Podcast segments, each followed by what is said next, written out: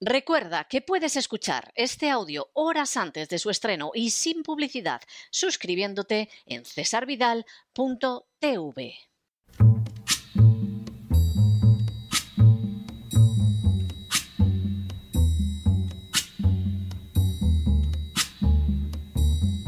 La voz con César Vidal, desde el exilio. When the night has come and the land is dark and the moon is the only light we'll see. No, I won't be afraid. Oh, I won't be afraid just as long as you stand, stand by me.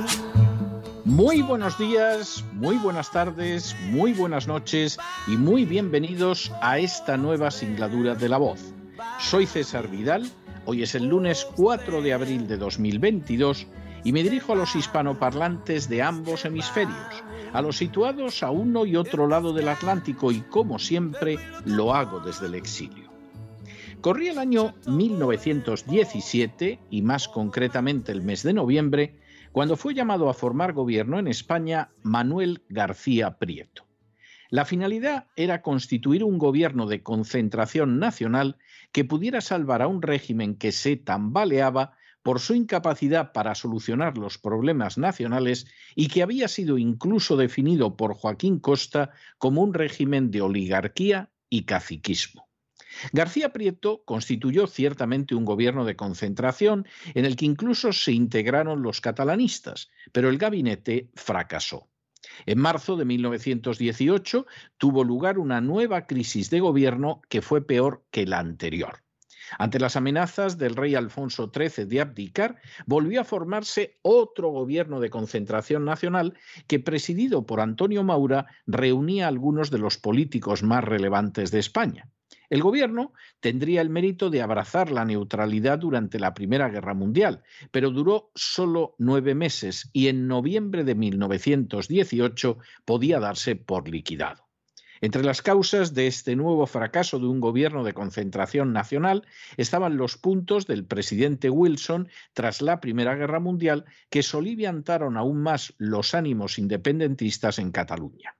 En diciembre de 1918 se formó otro gobierno de concentración nacional, esta vez presidido por el conde de Romanones, un gobierno que, por cierto, solo aguantó en el poder hasta abril de 1919. La Semana Trágica de Barcelona constituyó un estallido de malestar social y de catalanismo que volvió a mostrar que la monarquía constitucional se encontraba en estado agónico. A partir de entonces, cualquier observador de la realidad podía darse cuenta de que el régimen antes agonizante ya estaba muerto. En 1923 se instauró una dictadura militar como un intento de apuntalar a la monarquía y solucionar problemas en ocasiones seculares. La dictadura ciertamente intentó solventar determinadas situaciones, pero al fin y a la postre fue traicionada por las castas privilegiadas con el rey a la cabeza. Apenas unos meses después se proclamó la Segunda República y Alfonso XIII abandonó España en la convicción de que no tardaría en volver. Pero no fue así. Y la República también fracasó. Y también fracasó un golpe de Estado en 1936 que derivó en guerra civil. Y se instauró entonces una dictadura que duró casi 40 años. No querer ver que el sistema de la monarquía parlamentaria estaba ya muerto y que los gobiernos de concentración nacional no podían salvarla, al final derivó en una sucesión continua de desgracias que, como siempre, acabaron recayendo sobre la cabeza de los españoles. En las últimas horas hemos tenido nuevas noticias del rumbo emprendido abiertamente por la nueva dirección del Partido Popular en España. Sin ánimo de ser exhaustivos, los hechos son los siguientes. Primero, este fin de semana, el vigésimo Congreso Nacional del Partido Popular proclamó a Alberto Núñez Feijó como presidente con 2.629 apoyos, el 98,35% de los votos emitidos por los compromisarios. Segundo, Feijó señaló a Aznar y a Rajoy como sus referentes y mostró su agradecimiento a Pablo Casado, el presidente saliente. Tercero, Feijó afirmó que la democracia, la paz y la libertad no se defienden solos, que siempre hemos tenido enemigos de ella, como ahora lo tienen los ucranianos, y por eso estamos con ellos y seguiremos con ellos. Vuestro pueblo hoy es nuestro pueblo. Cuarto, tras afirmar que estaba en alerta ante la situación convulsa de Europa, señaló que España nos está esperando al Partido Popular, siempre nos invita a gobernar en los momentos de dificultad. Quinto, igualmente Feijó indicó que el PP no estaba para asistir a la autodestrucción de los partidos del gobierno. Salimos a ganar, no a esperar a que los partidos del gobierno pierdan. Es nuestro fin, nuestra meta y nuestra determinación. Sexto, Feijó insistió en que no tenemos necesidad de llegar de cualquier forma a la meta, añadiendo que nadie cuente conmigo para continuar con este entretenimiento infantil que hacen otros de la política. Séptimo, Especialmente relevante y reiterado fue el apoyo que Feijó ofreció al gobierno socialcomunista presidido por Pedro Sánchez. Octavo, ese apoyo, según Feijó, se centraría en cesar a los ministros que hacen oposición desde el gobierno y en las medidas que favorezcan a los españoles para bajar impuestos a la energía, para una economía que crezca de forma sana, para no depender de nada ni de nadie de los que quieren fracturar y dividir nuestro país. Noveno. También señaló Feijó que el Partido Popular apoyará al gobierno en la política exterior, que no es cosa de un hombre, sino de todos los españoles. Décimo. Feijó insistió en que los socialistas siempre nos localizarán en el sentido de Estado, la Constitución y el interés general, aunque matizó en el sentido de afirmar que no dejaremos de hacer oposición porque si no, no seríamos leales a España. Un décimo. Sin mencionar a Vox, pero en clara referencia a este partido, Feijó pidió que se dejara de repartir carnés de patriotas porque aquí caben todos y este es el partido de todos los que quieran unirse a la España común. Duodécimo. En el mismo sentido deben entenderse las palabras de Feijó afirmando Guárdense sus carnés de demócratas, de gentes del común, de españoles y de patriotas. Guárdense las soflamas y empecemos de una vez a trabajar como adultos en la política española. Décimo tercero. Feijó también señaló que hay que afiliarse al Partido Popular por convicción, no por interés, por lo que para trabajar con él no voy a pedir carnets. Décimo cuarto en una serie de afirmaciones que tendían hacia todas las direcciones del electorado, Feijó insistió en que el Partido Popular pretende avanzar en la igualdad, en que es el partido de toda España, en que es un partido que respeta al Estado autonómico y al jefe del Estado sin matiz. Décimo quinto. Feijó mostró también su respeto a la justicia y a los sindicatos, a todas las familias, porque no soy quien para juzgar a nadie, y señaló su fe en la lengua común y en todas las lenguas. Y decimos sexto, de manera bien significativa, al saludar a todos los políticos de primera fila del Partido Popular, Feijó pasó por alto a Isabel Díaz Ayuso, presidenta de la Comunidad de Madrid, que un tanto desangelada acarició con la mano el brazo de Feijó.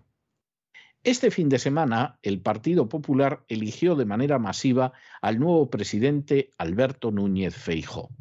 A nadie puede sorprenderle que obtuviera una mayoría superior al 98% de los votos, porque en España no existe la menor democracia interna en los partidos, sino que determinadas cúpulas oligárquicas cooptan al poder a quien se les antoja. A pesar de que Feijó está siendo presentado como un moderado y un hombre de centro, la realidad es que ha mantenido desde hace mucho tiempo una política de sumisión servil y vergonzosa en relación con la agenda globalista. Durante la crisis del coronavirus, Feijó fue, junto al gobierno catalán, el más fanático a la hora de imponer medidas de aislamiento social y de vacunación forzosa, triturando y pulverizando la libertad de los ciudadanos. Feijó también ha mantenido una política de inmersión lingüística en gallego, en realidad un gallego artificial, semejante más al castrapo que al verdadero gallego, una política de una intransigencia y de un fanatismo no menores que la de los nacionalistas catalanes. Y por supuesto, Feijó llega a la cima del partido en un momento en que la agenda globalista impulsa en España la creación de un gobierno de concentración nacional que liquide opciones a la izquierda como Podemos, que vuelva a absorber a los votantes de Vox en el Partido Popular y que obedezca una obediencia totalmente sumisa a la agenda en medio de una crisis nacional. Al respecto, las palabras de Feijó no pueden resultar más claras. Va a apoyar al gobierno presidido por Pedro Sánchez. Espera que de él saque a Podemos. Va a ningunear a Vox. Se solidariza, como está mandado, con Ucrania, aunque no con el pueblo del Sáhara traicionado hace unos días por Sánchez. Y sueña evitar un desplome cuyo interior conoce mucho mejor que la mayoría de los españoles a través de un gobierno de concentración nacional. Si este mismo fin de semana el húngaro Orbán ganaba por cuarta vez las elecciones en su país y señalaba como enemigos de la libertad y de la independencia nacionales a gente como Soros y como Zelensky, si se alzaba con el sonoro triunfo en las urnas gracias a defender a su nación de interferencias extranjeras, si volvía a mostrar que se puede ser político y patriota, que se puede ser presidente y tener principios, Feijó dejaba de manifiesto en un contacto más que cruel lo que cabe esperar en España. Cuando la nación entra en la inevitable suspensión de pagos derivada de que las castas privilegiadas llevan expoliando décadas a las clases medias con la ayuda de los sicarios de la agencia tributaria, cuando la única manera de intentar que el sistema del antiguo régimen que oprime a España no se desplome y haya que recurrir a un gobierno de concentración nacional, cuando haya que obedecer aún más a una agenda globalista cuyo pin llevan del rey abajo casi todos, cuando los españoles tengan que recibir por enésima vez los severos golpes derivados de las acciones de las castas privilegiadas y de los políticos a su servicio, cuando todo esto suceda y ya ha comenzado a suceder, Alberto Núñez Feijó aspira, como antaño Pablo Casado, a formar parte de ese gobierno de concentración nacional que intente contener la marea, excluyendo, eso sí, a un Podemos parcialmente crítico hacia Bruselas y la OTAN, y a un Vox que no en todo, pero sí en algunas cuestiones, podría mostrar su discrepancia. A fin de cuentas, Feijó se ha mostrado siempre dictatorialmente sumiso a lo que ordenan instancias foráneas desde las vacunas por imposición al apoyo a los nacionalistas ucranianos. El plan es evidente, y solo un ignorante, un necio o una furcia mediática puede negarse a verlo. Sin embargo, el que sea evidente no quiere decir que vaya a funcionar. Basta recordar a otra España, con monarquía parlamentaria también, con un régimen de oligarquía y caciquismo también, y con gobiernos de concentración nacional en aquel entonces, para percatarse de que el sistema hace tiempo que entró en agonía. Y solo queda rogar a Dios que tenga misericordia de los españoles y que no termine todo como en los años 30 del siglo pasado. Pero no se dejen llevar por el desánimo o la frustración, y es que a pesar de que los poderosos muchas veces parecen gigantes, es solo porque se les contempla de rodillas, y ya va siendo hora de ponerse en pie. Mientras tanto, en el tiempo que han necesitado ustedes para escuchar este editorial, la deuda pública española ha aumentado en cerca de 7 millones de euros, que sirven para alimentar a esas castas privilegiadas a las que desea salvar el gobierno de concentración nacional al que aspira Alberto Núñez Feijóo. Muy buenos días, muy buenas tardes, muy buenas noches. Les ha hablado César Vidal desde el exilio. Que Dios los bendiga.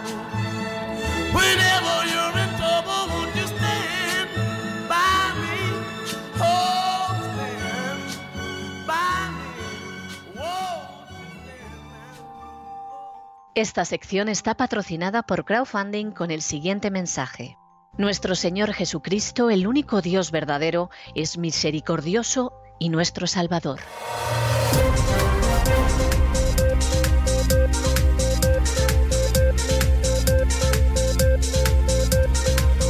Las noticias del día. Estamos de regreso y estamos de regreso después de ese editorial que hemos dedicado precisamente a la aclamación popular, oigan, más del 98% de los votos, ni que fuera el Partido Comunista de la Unión Soviética. Bueno, no, el Partido Comunista de la Unión Soviética no llegaba a mayorías tan cualificadas había gente que votaba en contra de Stalin en un porcentaje mayor, o sea que no, no vayan ustedes a creer. En el Partido Popular sí se llega a ese porcentaje de votos y en ese porcentaje de votos pues aparecía como el nuevo capo di tutti capi Alberto Núñez Feijó. Se convertía en el personaje que va a controlar el partido a partir de ahora. Esta es la noticia con la que abrimos también hoy nuestro boletín en ese segmento que dedicamos a España y es que de aquí pues se desprenden muchas cosas. ¿Qué es lo que está diciendo Feijó? Que hay que señalar que no es solo Feijó. En alguna entrevista publicada en el extranjero, bien hasta donde yo sé, no en España, Pablo Casado también hablaba de un gobierno de concentración nacional en el que estuvieran distintas familias de la derecha y también los socialistas. ¿De qué estamos hablando aquí? Y más allá de la verborrea, la palabrería y el estamos con Ucrania, que esto ya es el colmo, bueno, pues más allá de todo esto, fundamentalmente ofrece un plan de futuro. Bueno, primero, España va a entrar en suspensión de pagos. España se va a encontrar en una situación económica verdaderamente muy mala y que más tarde o más temprano tenía que llegar. Esto puede tardar más, puede tardar menos, es muy posible que haya elecciones anticipadas, es muy posible que esto sobre todo se precipite desde el momento en el que el Banco Central Europeo deje de comprar la deuda pública española, pero aquí la situación va a ser muy grave. ¿Qué va a suceder entonces? Pues que no va a haber democracia. Va a haber un gobierno de concentración nacional y un gobierno de concentración nacional que no va a ir en el sentido que de alguna manera sería natural. Es decir, en un sentido natural sería o bien que la izquierda agrupe a toda la izquierda, y eso sería el Partido Socialista y Vox, eh, perdón, y Podemos, o que la derecha agrupe a toda la derecha y eso implicaría el Partido Popular y Vox. Eso sería algo normal y habría alternativas distintas. Luego uno puede pensar lo que quiera de las dos alternativas, pero eso es lo que hay. Pero esa solución no se va a dar. Y en principio, a día de hoy, vaya usted a saber a la vuelta de seis meses, pero a día de hoy, la postura que persigue el Partido Popular y que parece ser que el Partido Socialista, sin decirlo, también persigue, es un gobierno de concentración nacional, Partido Popular, Partido Socialista, que arroje a Vox a las tinieblas, es decir, vosotros muchachos no tenéis que hacer. Habéis hecho la enorme estupidez de suscribir las directrices sobre Ucrania, de aplaudir a Zelensky, que es un corrupto criminal, etcétera, pero os va a dar lo mismo, imbéciles, os quedáis fuera. Esa es una de las posibilidades y por el otro lado, pues algo parecido. Es decir, saque usted a los de Podemos. Ya sabemos que estos no van a cambiar el mundo de base moviendo el imperio burgués, ni mucho menos, y, efectivamente al final la revolución ha sido sobre todo no asaltar los cielos, sino asaltar los chalets y las cuentas corrientes. Pero a esos quítelos usted, porque ocasionalmente pues cuestionan algo de la política de Bruselas o cuestionan algo de la política de la OTAN y resultan molestos, resultan molestos esto, no está claro que se duchen todos los días, en fin, apártelos. De manera que aquí la idea de la gran coalición de las izquierdas o de la gran coalición de las derechas, nos vamos a deshacer de ella. Porque tanto a la izquierda como a la derecha presentan algunos elementos críticos.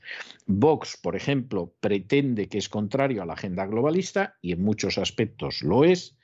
Por el contrario, Podemos es agenda globalista, pero puede molestar en algunos aspectos del trazado de la agenda de ruta. Por lo tanto, nos desprendemos de esta gente, formamos un gobierno en el cual estamos los dos grandes partidos, así ninguno se aprovecha de la crisis y salvamos el sistema. Este es el plan, ¿eh? un sistema que por supuesto ya va a ser solo una colonia. Ya va a ser solo un protectorado. En buena medida, España es una colonia y es un protectorado de la agenda globalista hace mucho tiempo y hace lo que le dice el señorito Soros y lo que dice la gente de Soros en Bruselas, como es el caso de Borrell, etcétera, etcétera. Pero esto ya va a ser la consumación total de España convertida en un protectorado, en una colonia de la agenda globalista. Y hasta ahí llegamos y punto. Ese es el plan. Eso va a llevarse a buen término de aquí al año 2030, es decir, España se convierte en una colonia para el año que viene, ya cenjado, y para el año 2030, pues fíjense ustedes, todavía queda más de un lustro para terminar de limar asperezas, de limar aristas y que España sea una colonia. ¿Eso es posible? Sí, es posible. Es posible y todo el mundo está empujando en esa dirección. Incluso los de Podemos, pues eh, podrían avanzar también en esa dirección si efectivamente el precio de alguna manera fuera interesante. No hay nada más que ver que al final en toda la crisis de Ucrania no ha dicho nadie ni oste ni moste. Es decir, esto, esto es algo clarísimo. Los de Vox haciendo un ridículo absolutamente extraordinario. Parece que les escriben el guion o en Varsovia o en Miami o, o, en la Casa Blanca. Y por el contrario, los de Podemos, pues tampoco sin decir ni pío, porque a fin de cuentas quieren seguir en el gobierno y seguir chupando de la teta. Y en el caso de Pedro Sánchez no hemos tenido un presidente más otanista en la vida y en el caso de Feijóo, pues fíjense ustedes, en el vigésimo Congreso del Partido Popular saludando a los ucranianos. O sea, es algo, es algo surrealista su paisano Valle Inclán, vamos, hubiera escrito un esperpento maravilloso con esta situación. De manera que el plan es claro, hacia dónde se avanza es obvio, que se ha avanzado mucho en esa dirección, no cabe duda, que el propio Feijó es un hombre de la agenda globalista, hombre, no tienen nada más que ver ustedes cómo abordó la crisis del coronavirus y las vacunas, fue el más fanático entre los fanáticos, de modo que ahí la cosa está más clara que el agua. Eh, ¿Y no hay salida? Pues no, puede salir mal, puede salir mal. Y de hecho hay precedentes de gobiernos de concentración nacional que al final se acabaron estrellando. La agonía de un régimen como el de la monarquía parlamentaria de 1876 se alargó es un régimen que prácticamente se pasó en agonía los últimos 30 años y bueno, ya los últimos meses estaba totalmente muerto. Era un cadáver que la gente saltaba sobre él para no tropezar. Y además, bueno, duró algo más porque hubo una dictadura militar para intentar solucionar algunas cosas y que aquello no se cayera, pero el régimen estaba en agonía y en fase terminal. Y esta es la situación en la que está ahora mismo el régimen en España.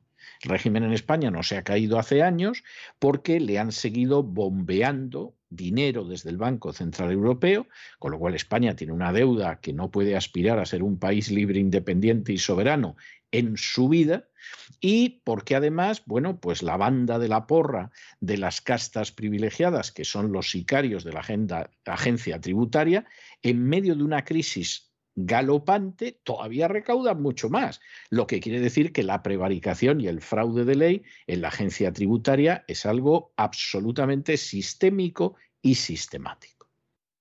Y en medio de esta situación, pues Feijó aspira a seguir en esa línea. Bueno, pues vamos a ver, porque como se acabe el dinero, el sistema no va a haber quien lo aguante. Y este, al final, es el punto central del asunto por enésima vez en la historia de España, la política de las castas privilegiadas habría sido tan egoísta, tan codiciosa, tan miserable y tan corrupta que el sistema habría terminado cayéndose. Y esto ha pasado varias veces. Y entonces, si de pronto el sistema no se sostiene y se cae y se acaba cayendo, no porque nadie lo tumbe, sino porque ya aquello no se puede mantener en pie, bueno, pues vamos a ver lo que pasa. Y un gobierno de concentración nacional puede alargar la agonía, pero no puede salvar a este régimen, porque este régimen, con la deuda que tiene, el daño que lleva causando desde hace años a gente que, que son simples trabajadores y simple gente de clase media. Este régimen que está provocando la huida de España de la gente que es más trabajadora, más emprendedora, que crea más riqueza, pero que deciden marcharse y les da lo mismo marcharse a un país europeo que a un país en Norteamérica, que a la propia Portugal, porque en Portugal hasta con gobierno socialista la presión fiscal es mejor y su agencia tributaria, vamos, no se parece ni de lejos a la banda de la porra de sicarios y esbirros, que es la agencia tributaria en España. Bueno, pues en medio de, de esa situación ya pueden ustedes imaginarse que el futuro es un futuro difícil, que el sistema se cuartea que vamos a ver lo que aguanta, porque en España los regímenes se mueren y tardan años en enterrarlos, pero es que este apesta a cadaverina desde hace mucho tiempo y vamos a ver lo que viene después. Pero de momento ya lo saben. El plan es gobierno de concentración nacional, gobierno de Partido Popular, Partido Socialista o Partido Socialista, Partido Popular, Gobierno que siga sometido a la agenda globalista, no hay nada más que ver cómo el pin de la Agenda 2030 lo lleva puesto del rey abajo casi todo bicho viviente, y gobierno que zanje el destino de España convirtiéndola en una colonia o en un protectorado más. Esta es la cuestión de fondo. Y desde luego, si alguien piensa que los males de España van a venir de que ahora Feijó está frente del Partido Popular, bueno, bueno, lo suyo es o de una ignorancia o de una ceguera o de una ingenuidad o de un fanatismo verdaderamente que se escapa a la calificación. Esa es la realidad. Bueno, examinamos estas y otras cuestiones que les afectan y vaya si les afectan con la ayuda de María Jesús Alfaya. María Jesús, muy buenas noches. Muy buenas noches, César. Muy buenas noches a los oyentes de La Voz. El nuevo presidente del Partido Popular, Alberto Núñez Feijóo, ha acordado la conferencia de presidentes que tuvo lugar en La Palma que cuando terminase el vigésimo Congreso del Partido Popular se reuniría con Pedro Sánchez en la Moncloa. Feijó quiere proponer al presidente de España un pacto de gobernabilidad. Dicen que para que deje de depender parlamentariamente de Unidas Podemos o de sus otros socios de gobierno y de paso dejar de lado a Vox. Desde el Partido Popular afirman que quieren cambiar el enfoque, no decir no a todo y tender la mano de verdad al Ejecutivo para llegar a acuerdos y pactos de Estado. Entre estos acuerdos está, en materia de sanidad, crear una ley de pandemias que sirva, aunque no lo confiesen, para blindar al Gobierno en la posterioridad. En economía propondrán a Sánchez la reducción del gasto público, por ejemplo. Pedro Sánchez aseguraba en un tuit de felicitación a Feijó lo siguiente: En estos tiempos complejos, trabajar con unidad y responsabilidad por el bien común de la ciudadanía debe ser una prioridad para todos y todas. Ya ven, Feijó se siente legitimado por el apoyo del 98,35% de los compromisarios del Partido Popular para dar este cambio de rumbo. Segunda noticia, y segunda noticia de España, que esto parece que simplemente es algo que no tiene especial relevancia, pero que en realidad es un botón de muestra de la locura absoluta que existe en España en estos momentos a la hora de gastar el dinero de la gente que, simplemente los sicarios de la agencia tributaria los expolian a manos llenas. Insistimos, esto es un botón de muestra, casi podríamos decir, y acertaríamos de manera literal, que es una pinceladita. ¿Por qué? Pues porque la Concejalía de Igualdad y Perspectiva de Género del Ayuntamiento de Soria y la Asociación Cultura en Femenino, es decir, dos chiringuitos parasitarios que se nutren con el dinero que les sacan de los bolsillos a los contribuyentes españoles, los esbirros de la agencia tributaria, estos dos chiringuitos inútiles y parasitarios van a organizar el próximo 16 de abril un taller que se titula, que tiene como lema, Píntate el toto bueno, para aquellas personas que se queden aquí pensando que puede ser, bueno, el toto es una manera grosera, no es la más grosera, pero es una manera grosera de referirse al órgano sexual femenino. ¿Qué es lo que se pretende con este taller para pintarse el toto? Bueno, pues según se ve, lo que pretenden es revertir una situación en la que la vulva y el placer femenino están completamente invisibilizados. Y entonces vamos a hacerlos visibles de forma creativa.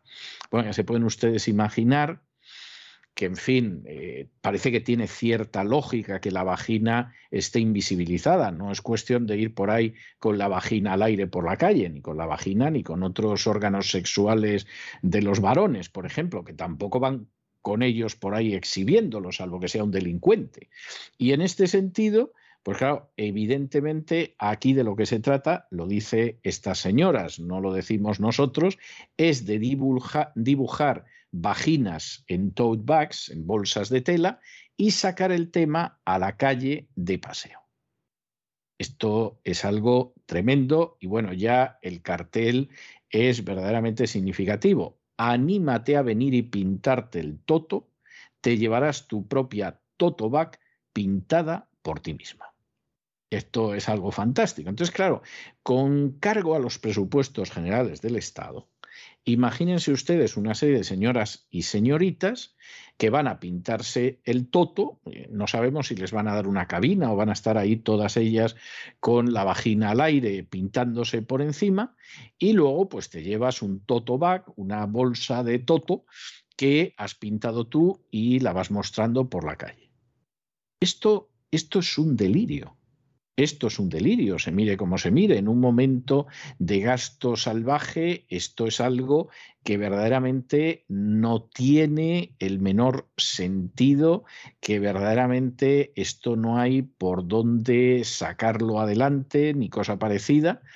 Y lo cierto es que como al final lo que acaba sucediendo es que en un momento determinado pues se da la circunstancia de que se puede gastar impunemente el dinero del contribuyente. En medio de una crisis, tú les das 100 millones de euros más a los sicarios de la agencia tributaria y te sacan miles de millones de euros más de la pobre gente que trabaja, pues a ti qué te importa que al final los empresarios españoles se vayan fuera de España, que se quiebren las empresas, que la gente realmente se pueda quedar sin empleo y no pueda mantener a su familia, si tú puedes organizar una campaña para que las señoras y señoritas se pinten el toto.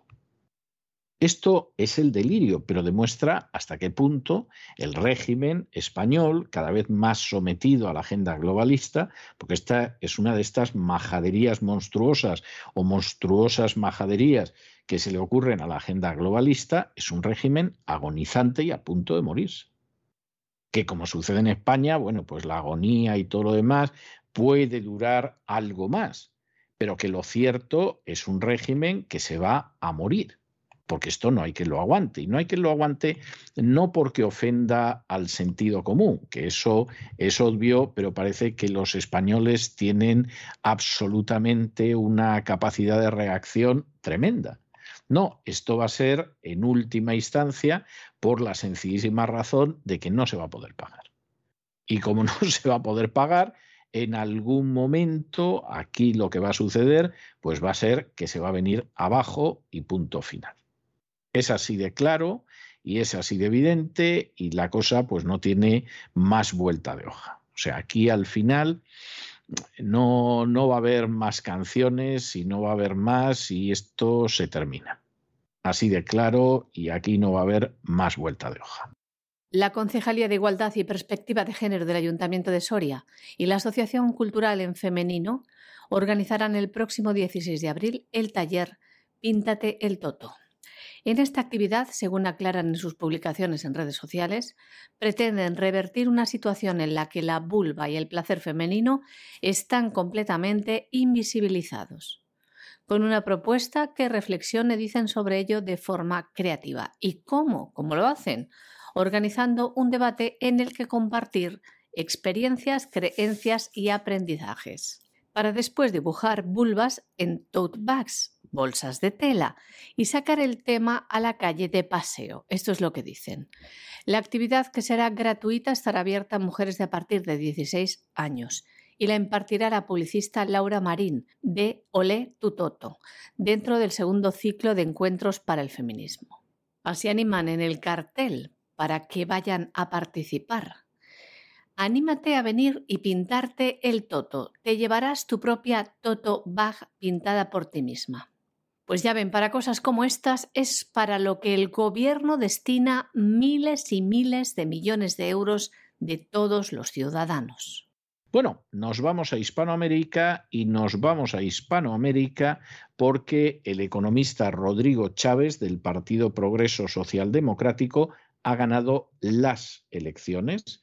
Las ha ganado con una diferencia relativa, no está mal, casi con el 53% de los votos, y esto coloca al antiguo presidente Figueres pues en una situación en la que apenas llegaba al 47% de los votos. Bien es verdad que hay una serie de cuestiones que hacen que uno tampoco lance cohetes. Primero, eh, hay más de un 40%, en realidad casi un 43% del censo electoral que no fue a votar. Es decir, el cansancio que se ha producido en Costa Rica con los gobiernos previos ha sido muy grande. Y ha habido gente que efectivamente en esta segunda vuelta no le convencía ni un candidato ni el otro, ni Figueres ni Chávez. En un momento en el que, por otro lado, pues tampoco puede extrañar mucho porque se da la circunstancia de que Costa Rica es uno de esos países que como es pequeñito y está en Centroamérica y no suele haber noticias sobre él, es una colonia de la agenda globalista desde hace años. Han ido metiendo la agenda globalista a golpazos y evidentemente hay mucha gente que en un momento determinado ni se fiaba de Figueres, agenda globalista, ni de Chávez, al que muchos identificaban también con la agenda globalista. ¿Qué es lo que al final ha determinado que la gente acabe votando a Rodrigo Chávez? Pues que es economista y que a la hora de escuchar propuestas en términos de ortodoxia económica, Rodrigo Chávez es un personaje que parece que tiene una idea más ajustada a la realidad de cómo tiene que ser en un momento determinado la política costarricense. Y efectivamente esto le ha ayudado a ganar las elecciones. Es un personaje controvertido y de hecho fue ministro de Hacienda hace ya tiempo. Es un personaje controvertido porque lo han denunciado por acoso sexual, etcétera, etcétera, etcétera. Y esto es algo que anda todavía en el aire y que pesó durante la campaña electoral. Pero lo cierto es que seguramente al final esos cinco puntos de diferencia que han determinado la victoria de Chávez está en el hecho de que pretende seguir una política que mm, de alguna manera, de alguna manera mm, pueda ser algo mejor desde un punto de vista meramente económico para Costa Rica. Por lo demás, vamos a ver lo que va a suceder, pero lamentablemente no parece que la situación de colonia abierta de la agenda globalista pueda ser algo que se revierta con facilidad en este hermoso país centroamericano. Por supuesto, eh, Chávez ha dicho que va a hacer que Costa Rica sea el país más feliz del mundo, pero bueno, pues sí que esto te da muchas garantías cuando la visión del Foro Económico Mundial, del Foro de Davos para el año 2030, es que no vamos a tener nada y vamos a ser felices. O sea, no, la palabra felicidad ya ahora mismo la escuchas y te da un escalofrío. El economista Rodrigo Chávez, del Partido Progreso Social Democrático, ha ganado las elecciones presidenciales de segunda ronda en Costa Rica, con un 52,9% de los votos y el 89% de las mesas escrutadas. El expresidente José María Figueres, del Partido Liberación Nacional, tiene el 47,1%. A las urnas solo ha acudido algo más de la mitad de la población. El 42,8% de los votantes no ha acudido a las urnas. Rodrigo Chávez se convierte en el presidente número 49 en la historia de Costa Rica y asumirá el poder el próximo 8 de mayo para un periodo de cuatro años, en sustitución de Carlos Alvarado del centroizquierdista Partido Acción Ciudadana. Chávez, economista de profesión, ha propuesto reducir el tamaño del Estado, reducir cargas sociales y trabas a la inversión y el emprendimiento. Tiene 60 años y ha centrado su mensaje en prometer una lucha frontal contra la corrupción, de la que culpa a los partidos tradicionales como el Partido Liberación Nacional. Rodrigo Chávez fue ministro de Hacienda durante seis meses, entre los años 2019 y 2020, y antes de ello desempeñó varios puestos en el Banco Mundial, donde en el año 2019 recibió una sanción interna tras ser denunciado por acoso sexual por varias compañeras de trabajo. Desde la prensa también han denunciado posibles estructuras paralelas en la financiación de su campaña. Por todo ello, Rodrigo Chávez ha acusado a la prensa de imparcial. Durante la campaña, el economista prometió trabajar para que Costa Rica sea el país más feliz del mundo, luchar contra la corrupción y gobernar para los sectores más pobres. Bueno, y nos vamos a México. Nos vamos a México, donde las autoridades mexicanas tienen que enfrentarse de manera encarnizada, en un sentido literal, con las oleadas de inmigración ilegal que en parte se quedan en México, pero que sobre todo quieren llegar hasta los Estados Unidos. Este fin de semana, para que ustedes hagan una idea, eh, México ha detenido en los últimos tiempos a más de 300.000 inmigrantes antes de que llegaran a la frontera con Estados Unidos. El trabajo que está haciendo México en este sentido es absolutamente encomiable y es conocido, pero esto es un sin parar.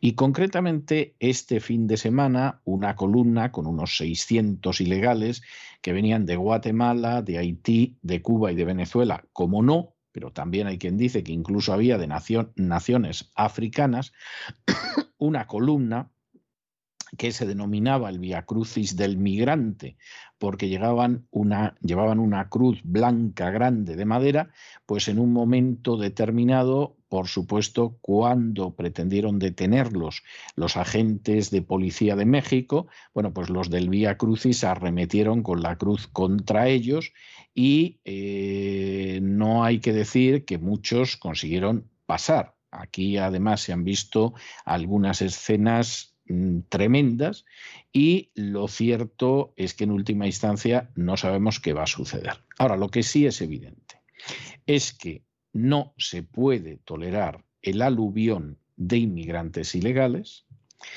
hay que actuar de la manera más severa contra aquellos que organizan estas caravanas de inmigrantes ilegales y da igual si son las organizaciones de Soros dando dinero para que efectivamente crucen Centroamérica y lleguen hasta los Estados Unidos, como si son los coyotes habituales que se dedican a pasar a esta gente, esto es algo que hay que controlar totalmente.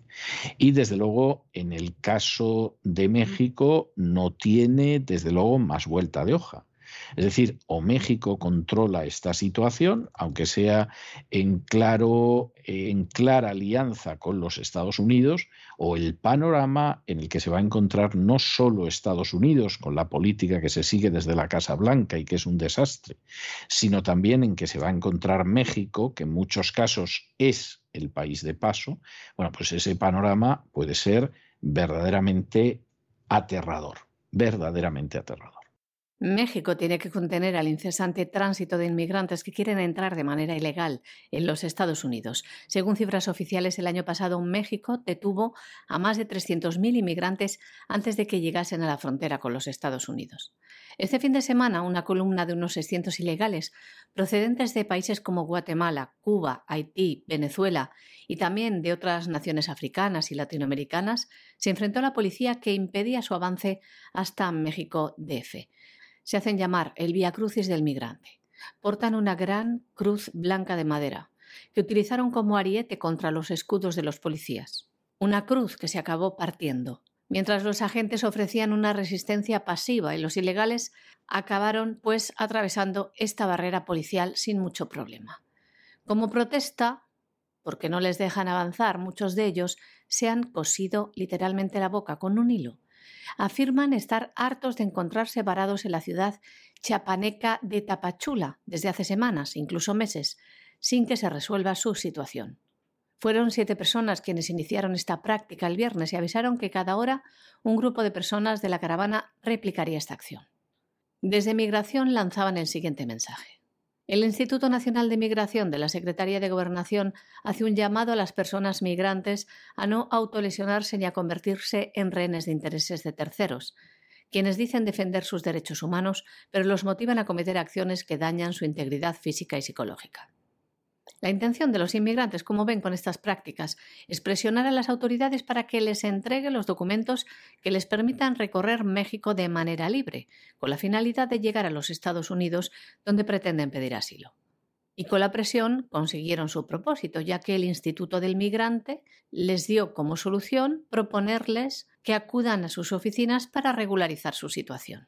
La caravana llamada Vía Crucis Migrante, por su cercanía con la Semana Santa, Duró tres días y apenas avanzó unos 16 kilómetros hasta la comunidad de Álvaro Obregón, prácticamente a la salida de Tapachula, donde este domingo unos 400 inmigrantes aceptaron finalizar su limitada andadura. Como ven, la presión y la fuerza son los medios para conseguir sus fines. Hace unos días, los mismos que formaron esta caravana entraron en la mexicana Oficina de Inmigración de Tapachula y la destrozaron al no recibir respuesta de su demanda de visas humanitarias para salir de la ciudad. Bueno, y nos vamos al último y tercer segmento de noticias de nuestro boletín, que es el segmento de internacional y que hoy empezamos precisamente con una muy buena noticia.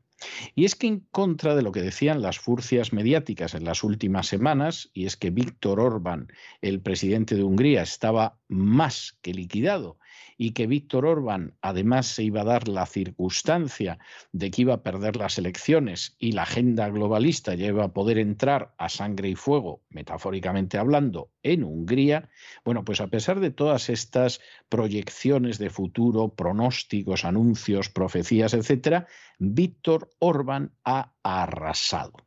Ha arrasado en las elecciones presidenciales y ha arrasado con el Parlamento porque su partido, que es el Fidesz, de los 199 escaños que hay en el Parlamento, ha conseguido 135. Tiene más de eh, dos terceras partes del Parlamento. Es algo en ese sentido tremendo entra en el Parlamento un partido de extrema derecha, ahora es complicado eh, denominar extrema derecha a Orbán porque resulta que tiene un partido a su derecha que es de extrema derecha, que es un partido muy nacionalista, que ha superado la barrera del 5% de los sufragios que hay que tener para tener representación en el Parlamento y que obtiene siete diputados. Por cierto, barrera que habría que imponer en España un partido que no tenga como mínimo un 5% de los sufragios en toda la nación no tiene por qué estar en el Parlamento, no debería estar en el Parlamento. Como en tantas cosas, esto en Hungría lo han hecho bien y como tantas otras cosas, esto en España lo han hecho mal. En estas elecciones la participación ha sido considerablemente alta, más del 69%, pero sobre todo hay una serie de cuestiones que son de enorme relevancia. Por ejemplo, ha habido un referéndum paralelo que ha obtenido más del 90% del apoyo de los votantes a las propuestas de Víctor Orbán para evitar que en un momento determinado se pueda imponer la ideología de género en las escuelas, como pasa, por ejemplo, en España. Esto es algo que puso a bramar y aullar a la gente de la Unión Europea y de la agenda globalista, pero al final en el referéndum más del 90% ha votado a favor de Orbán y de esta ley que impide el adoctrinamiento de niños en las escuelas. Desgraciadamente, solamente votaron con votos válidos el 44% de los húngaros y lo que ha sucedido, porque además se invalidaron un 20% de papeletas porque tenían marcas incorrectas, etcétera, no ha llegado al 50% y por lo tanto el referéndum no es un referéndum vinculante. Pero en cualquiera de los casos, aquí es evidente que sometido a referéndum, más del 90% de los que han votado apoyan a Orbán. Y desde luego, en términos de su presidencia y del partido, no cabe la menor duda de que los húngaros lo apoyan. Ahora, fíjense ustedes en el programa de Orbán, porque ahora mismo es el único político europeo, dentro de lo que podríamos considerar Occidente, aunque Hungría esté muy a Oriente. ¿eh? Es el único político europeo que plantea las cosas con valentía, con patriotismo y con integridad. El único, el único. Hay que enfrentarse con la ideología de género. Víctor Orbán se enfrenta y además se enfrenta de manera clara, no para llegar a una coalición, y en el momento en el que llegas a la coalición, como te dan alguna poltrona en el gobierno, renuncias al enfrentamiento con la ideología de género. No, no, Orbán ahí se ha mantenido. Se ha mantenido en la defensa de lo que son los intereses nacionales de Hungría. Y eso lo ha demostrado con una valentía y una dignidad en el tema de la crisis de Ucrania que no ha tenido ningún otro presidente europeo.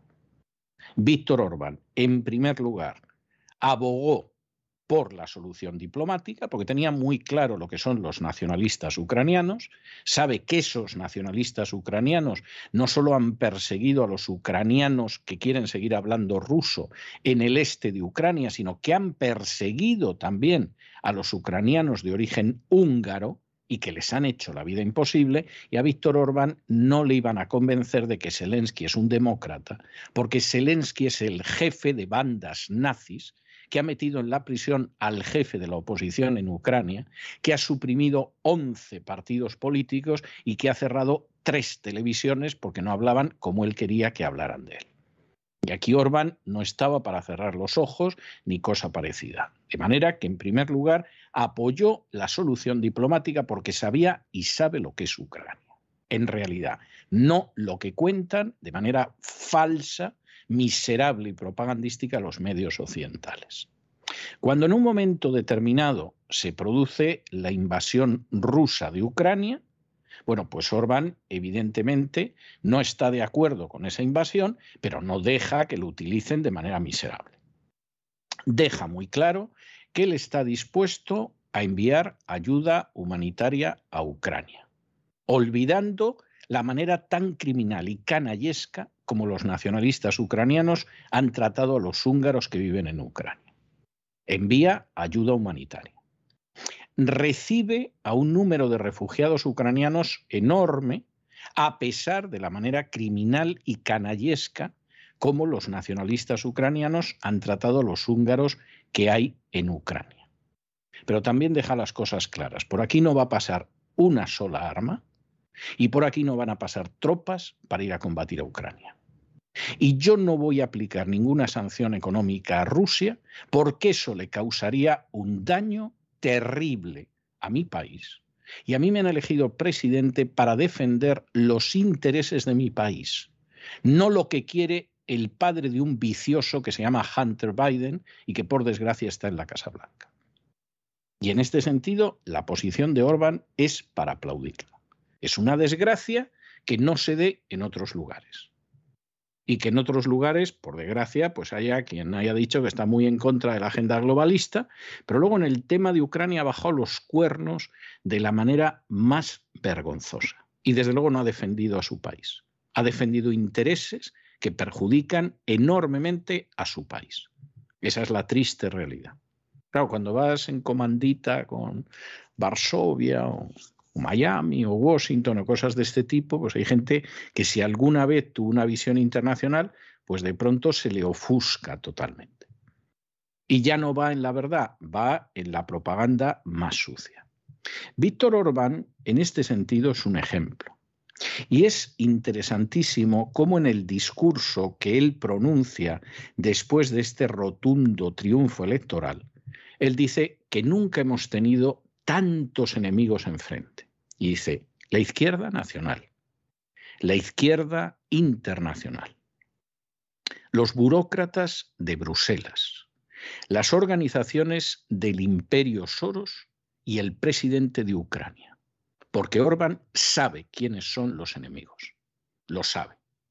Y los menciona a todos. Y dice, y a pesar de que nunca hemos tenido tantos enemigos enfrente, a pesar del dinero que se ha gastado George Soros en intentar acabar con Orbán, a pesar de las presiones de la Unión Europea para hundir a Orbán, porque es el único que tiene una decencia para enfrentarse con determinadas situaciones, a pesar de las presiones de ese delincuente que se llama Zelensky, al que algunos quieren convertir en un héroe, cuando es un personaje que manda y condecora a bandas de nazis integradas en el ejército de Ucrania, a pesar de los medios de comunicación insistiendo en que éste va a perder, a pesar de que todas las fuerzas de la oposición, seis partidos se concentraron en una sola lista electoral para vencer a Orbán, Orbán ha ganado las elecciones. Y esto no solo demuestra que se puede ser decente e íntegro a la hora de defender posiciones justas, demuestra que en las democracias hay políticos que creen en la democracia y políticos que viven de la democracia pero no creen en ella. Orbán es un político protestante en un país de mayoría católica. Siempre ha tenido Hungría una pequeña minoría protestante, pero siempre ha sido una minoría. Y sin embargo es respaldado por la inmensa mayoría de la población porque Orbán no es el político que piensa que el pueblo es un conjunto de imbéciles a los que podemos manipular con propaganda, sino que cree que realmente la democracia es el gobierno del pueblo. Quien ahora se dirige a ustedes ha tenido ocasión en multitud de ocasiones de hablar con políticos de todo signo y en los más diversos países. Y esos políticos, por más que digan que son demócratas, de izquierdas, de derechas, de centro, no creen en la democracia. Están convencidos de que en última instancia, como el pueblo es un rebaño de idiotas, de imbéciles y de estúpidos, que les dan el voto para que ellos no sirvan al pueblo, sino que se sirvan del pueblo, hay que engañarlos. Y por lo tanto buscan la ayuda de oligarquías extranacionales. Seguimos la agenda globalista en muchos casos porque significa recibir la ayuda, por ejemplo, de eso que Orban ha llamado las organizaciones del imperio Soros.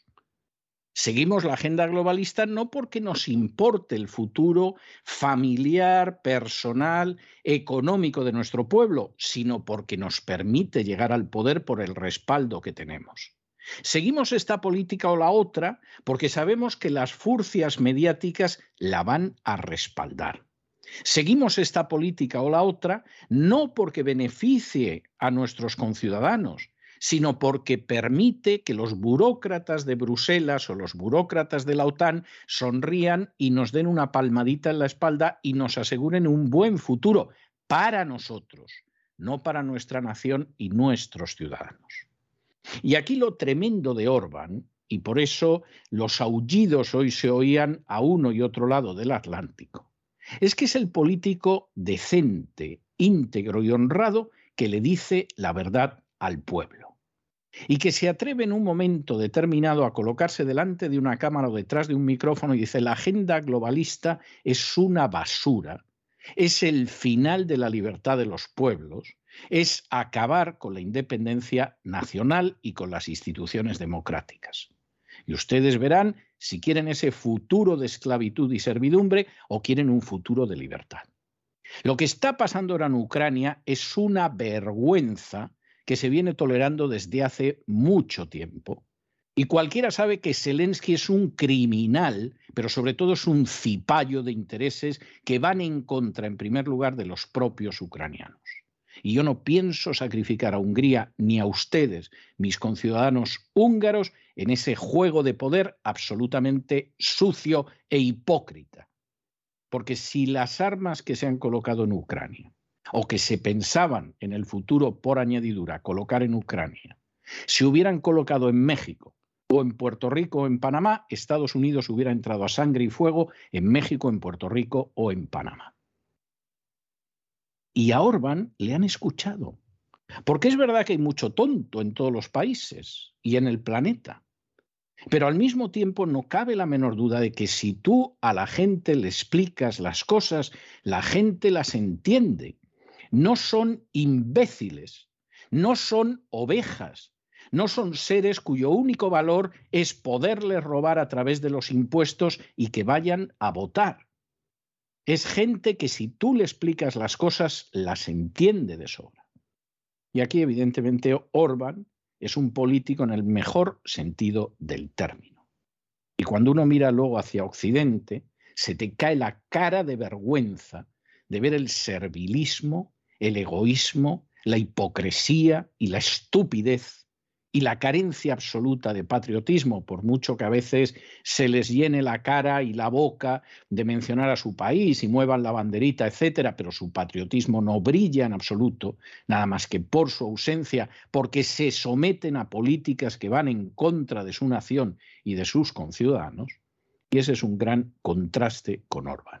Posiblemente porque Orbán es una persona también de convicciones espirituales como el presidente del Ecuador, católico y del Opus Dei, que le faltó tiempo para que se aprobara el aborto cuando se sentó en la poltrona presidencial y le faltó tiempo luego para que apareciera proyectada la bandera del arco iris del lobby gay en el palacio presidencial. No es el caso de Orban. Y es una buena noticia, es de esas cosas que dices, bueno, que quede claro que, efectivamente cuando al pueblo se le cuentan las cosas y cuando uno actúa con integridad y actúa con decencia, algo se puede decir cuando al pueblo se le engaña, y el engaño son las furcias mediáticas dentro y fuera del país, y es rendirse ante un personaje como Soros, y es aceptar campañas infames como lo que está pasando en Ucrania, pero antes ha pasado con la vacuna, y Dios sabe con lo que va a pasar en el futuro. Cuando sucede una cosa así, evidentemente no hay esperanza para una nación, aunque algunos digan que la hay en un gobierno de concentración nacional. El presidente de Hungría, Víctor Orbán, ha ganado este domingo las elecciones presidenciales y lo hace por cuarta vez consecutiva. Su partido, el Fidesz, ha conseguido 135 escaños de un total de 199. Víctor Orbán revalida así su supermayoría de dos tercios para su partido y también para su aliado, el Partido Popular Demócrata Cristiano. Su defensa de la nación, su lucha contra el globalismo, pese a las presiones desde Bruselas y su posición respecto a Rusia y Ucrania, también han sido, como ven, premiadas en estas urnas. El Partido Nacionalista, Nuestra Patria, también entra en el Parlamento con siete diputados. Y mientras Orbán se afianza en el poder, Unidos por Hungría, la alianza de los seis partidos de la oposición, ha obtenido únicamente 56 escaños. La participación en estas elecciones ha sido similar a la del año 2018, con un 69,3%. Y en paralelo a la votación a estas elecciones presidenciales, los húngaros eran llamados a votar en un referéndum. Era para saber si el pueblo apoya la ley que protege a los niños contra los abusos y contra el adoctrinamiento de género y a su vez protege los derechos de los padres en la educación de los mismos. El referéndum de Orbán ha obtenido más del 90% del apoyo del pueblo en las papeletas escrutadas. Cuatro rotundos noes a las siguientes cuatro preguntas.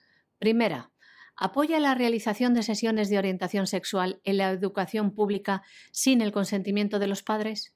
Segunda, ¿apoya la promoción de tratamientos de reasignación de género para menores? Tercera, ¿apoya la introducción irrestricta de contenidos sexuales en los medios a menores que afecten a su desarrollo? Cuarta, ¿apoya la exhibición de medios sensibles al género a menores? Pero aunque el apoyo al no ha alcanzado más del 90% en las papeletas escrutadas, según ha informado hoy la Oficina Nacional Electoral, solo el 44% de los húngaros que votaron emitieron votos válidos a las cuatro preguntas. Además, tuvieron que invalidarse otro 20% de papeletas porque no eran válidas, porque tenían marcas incorrectas o mensajes de protesta. Con lo cual, no se ha llegado al quórum mínimo del 50%. De tal modo no se considera apoyado el referéndum. Pero que el referéndum no sea validado no afecta a la continuidad de esta ley que actualmente está en vigor. La ley de defensa de los niños y de la familia promovida por Orbán ha sido estigmatizada y tachada de ir contra los homosexuales. Tanto es así que la propia Unión Europea abrió al presidente de Hungría un expediente por homofobia, algo que Víctor Orbán calificó de vandalismo legal. Pero pese a que los defensores de la agenda de género y de la agenda globalista quieren crear esta propaganda contra esta normativa, hay que decir que la Ley de Protección de la Infancia tiene el objetivo de impedir el adoctrinamiento a los menores con respecto a la propaganda de la agenda de género y de cambio de sexo, así como la protección contra la pederastia y la pornografía. La ley abarca el sector educativo y señala que las clases de educación sexual en las escuelas no pueden diseñarse para promover la segregación de género, el cambio de sexo o la homosexualidad. Bueno, bueno, bueno, y esta es otra verdaderamente entretenida. Hay gente que tiene una idea idealizada de Polonia, lo cual demuestra que no tienen ni idea de lo que es Polonia, de lo que ha sido a lo largo de la historia, de las apetencias imperiales, por no decir abiertamente imperialistas, de Polonia a lo largo de su historia. Gente que está tontada con Polonia y luego, claro, hace el ridículo a la hora de enfrentarse con la crisis de Ucrania y acaba haciendo seguidismo de la agenda globalista, aunque no esté de acuerdo en todos los aspectos con ella. Pero claro, como al final lo que le dicen en Polonia va a misa, nunca mejor dicho, pues pasa lo que pasa. Polonia está convencida, siempre ha sido un país agresor. A ustedes les contarán que en el año 39 la invadió Hitler, y es verdad pero no les cuentan que en el año 38, en la conferencia de Múnich, cuando Alemania consigue que le devuelvan los sudetes, porque los sudetes eran territorio alemán, en ese mismo año 38, Polonia se queda con un trozo de Checoslovaquia que no era polaco. Pero dice, hombre, si aquí va a haber troceo de Checoslovaquia, pues yo me quedo con un trozo que para eso soy Polonia, que no dejó de agredir a distintos países en el periodo entre guerras, empezando por Rusia. Porque aprovechando que Rusia estaba en una situación de guerra civil, Polonia agredió por la espalda a Rusia. Y luego, eso sí, el ejército rojo la encorrió hasta Varsovia, donde, según los polacos, la Virgen los salvó y según los historiadores el ejército francés salvó a los polacos, que es una cosa distinta. Cualquiera que vea las cosas, en fin, ve a la Virgen y ve al ejército francés y no parece que sean ni de lejos la misma cosa. Polonia fue un país antisemita hasta la náusea, fue un país de limpieza étnica bochornoso hasta la náusea y fue un país imperialista hasta que en el año 39 se encontró con Alemania y se acabaron las bromas. Pero eso no quiere decir que el nacionalismo polaco no siga pensando en lo mismo. Hace dos semanas, uno de los generales más importantes del ejército polaco salió diciendo que a lo mejor ellos tendrían que reclamar la parte occidental de Ucrania y que posiblemente tendría que ocupar la parte occidental de Ucrania, Polonia. Silencio absoluto por todas partes. ¿Cómo vamos a, a permitir que esto se sepa? Apareció en la prensa polaca y en algún sitio que se filtró. Bueno, pues ahora el viceprimer ministro polaco, que es un señor que se llama Kaczynski, ha dicho que sería estupendo tener armas nucleares en el territorio de Polonia. Bueno, pues a cada uno de ustedes las conclusiones que quiera. Polonia, por supuesto, ha dicho que le parece muy mal que Alemania no se sume al bloqueo de la compra de gas ruso, etcétera, etcétera. Y Polonia se olvida de muchas lecciones históricamente. Es uno de los problemas de Polonia. Y luego, claro, ese olvido tiene consecuencias trágicas, pero que se han ganado a pulso los propios polacos. pues esperemos que en este caso la cosa no llegue a eso, porque como hay poca tensión ya en Europa y pocas ganas de conflicto en Europa por parte de poderes que fundamentalmente son extraeuropeos, pues ahora solo falta que entren los polacos a terminar de complicar más las cosas, que por cierto es algo que llevan haciendo desde hace mucho tiempo. En una entrevista al diario alemán Die Welt, el viceministro polaco Horlas Kaczynski ha apoyado la idea de reforzar militarmente la región ante la amenaza de Rusia. Consistiría en aumentar las fuerzas de la ONU y en acoger armas nucleares estadounidenses si este país lo propone. También sugiere que se cree un gran centro operativo de la OTAN donde se puedan planificar misiones. Espera que la presencia de las tropas estadounidenses incremente de los 100.000 a los 150.000 soldados en Europa. Por otra parte, este viceministro polaco ha criticado la postura de Alemania al no unirse al bloqueo de la compra de gas ruso. Y hasta aquí hemos llegado nosotros con nuestro boletín de esta noche. María Jesús, muchas gracias, muy buenas noches. Muchas gracias a ti, César, muy buenas noches también a los oyentes de la voz.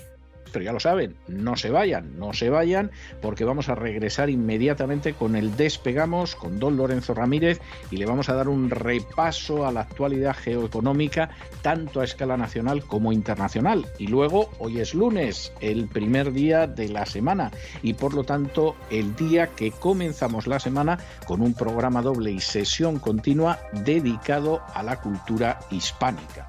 Ya saben que empezaremos con el Así fue España, todavía así fue Hispania, vamos a hablar del reino de los suevos y después vamos a entrar con doña Sagrario Fernández Prieto en ese espacio de la voz que dedicamos a que la gente hable y escriba de la mejor manera posible en español. No se vayan, que regresamos enseguida.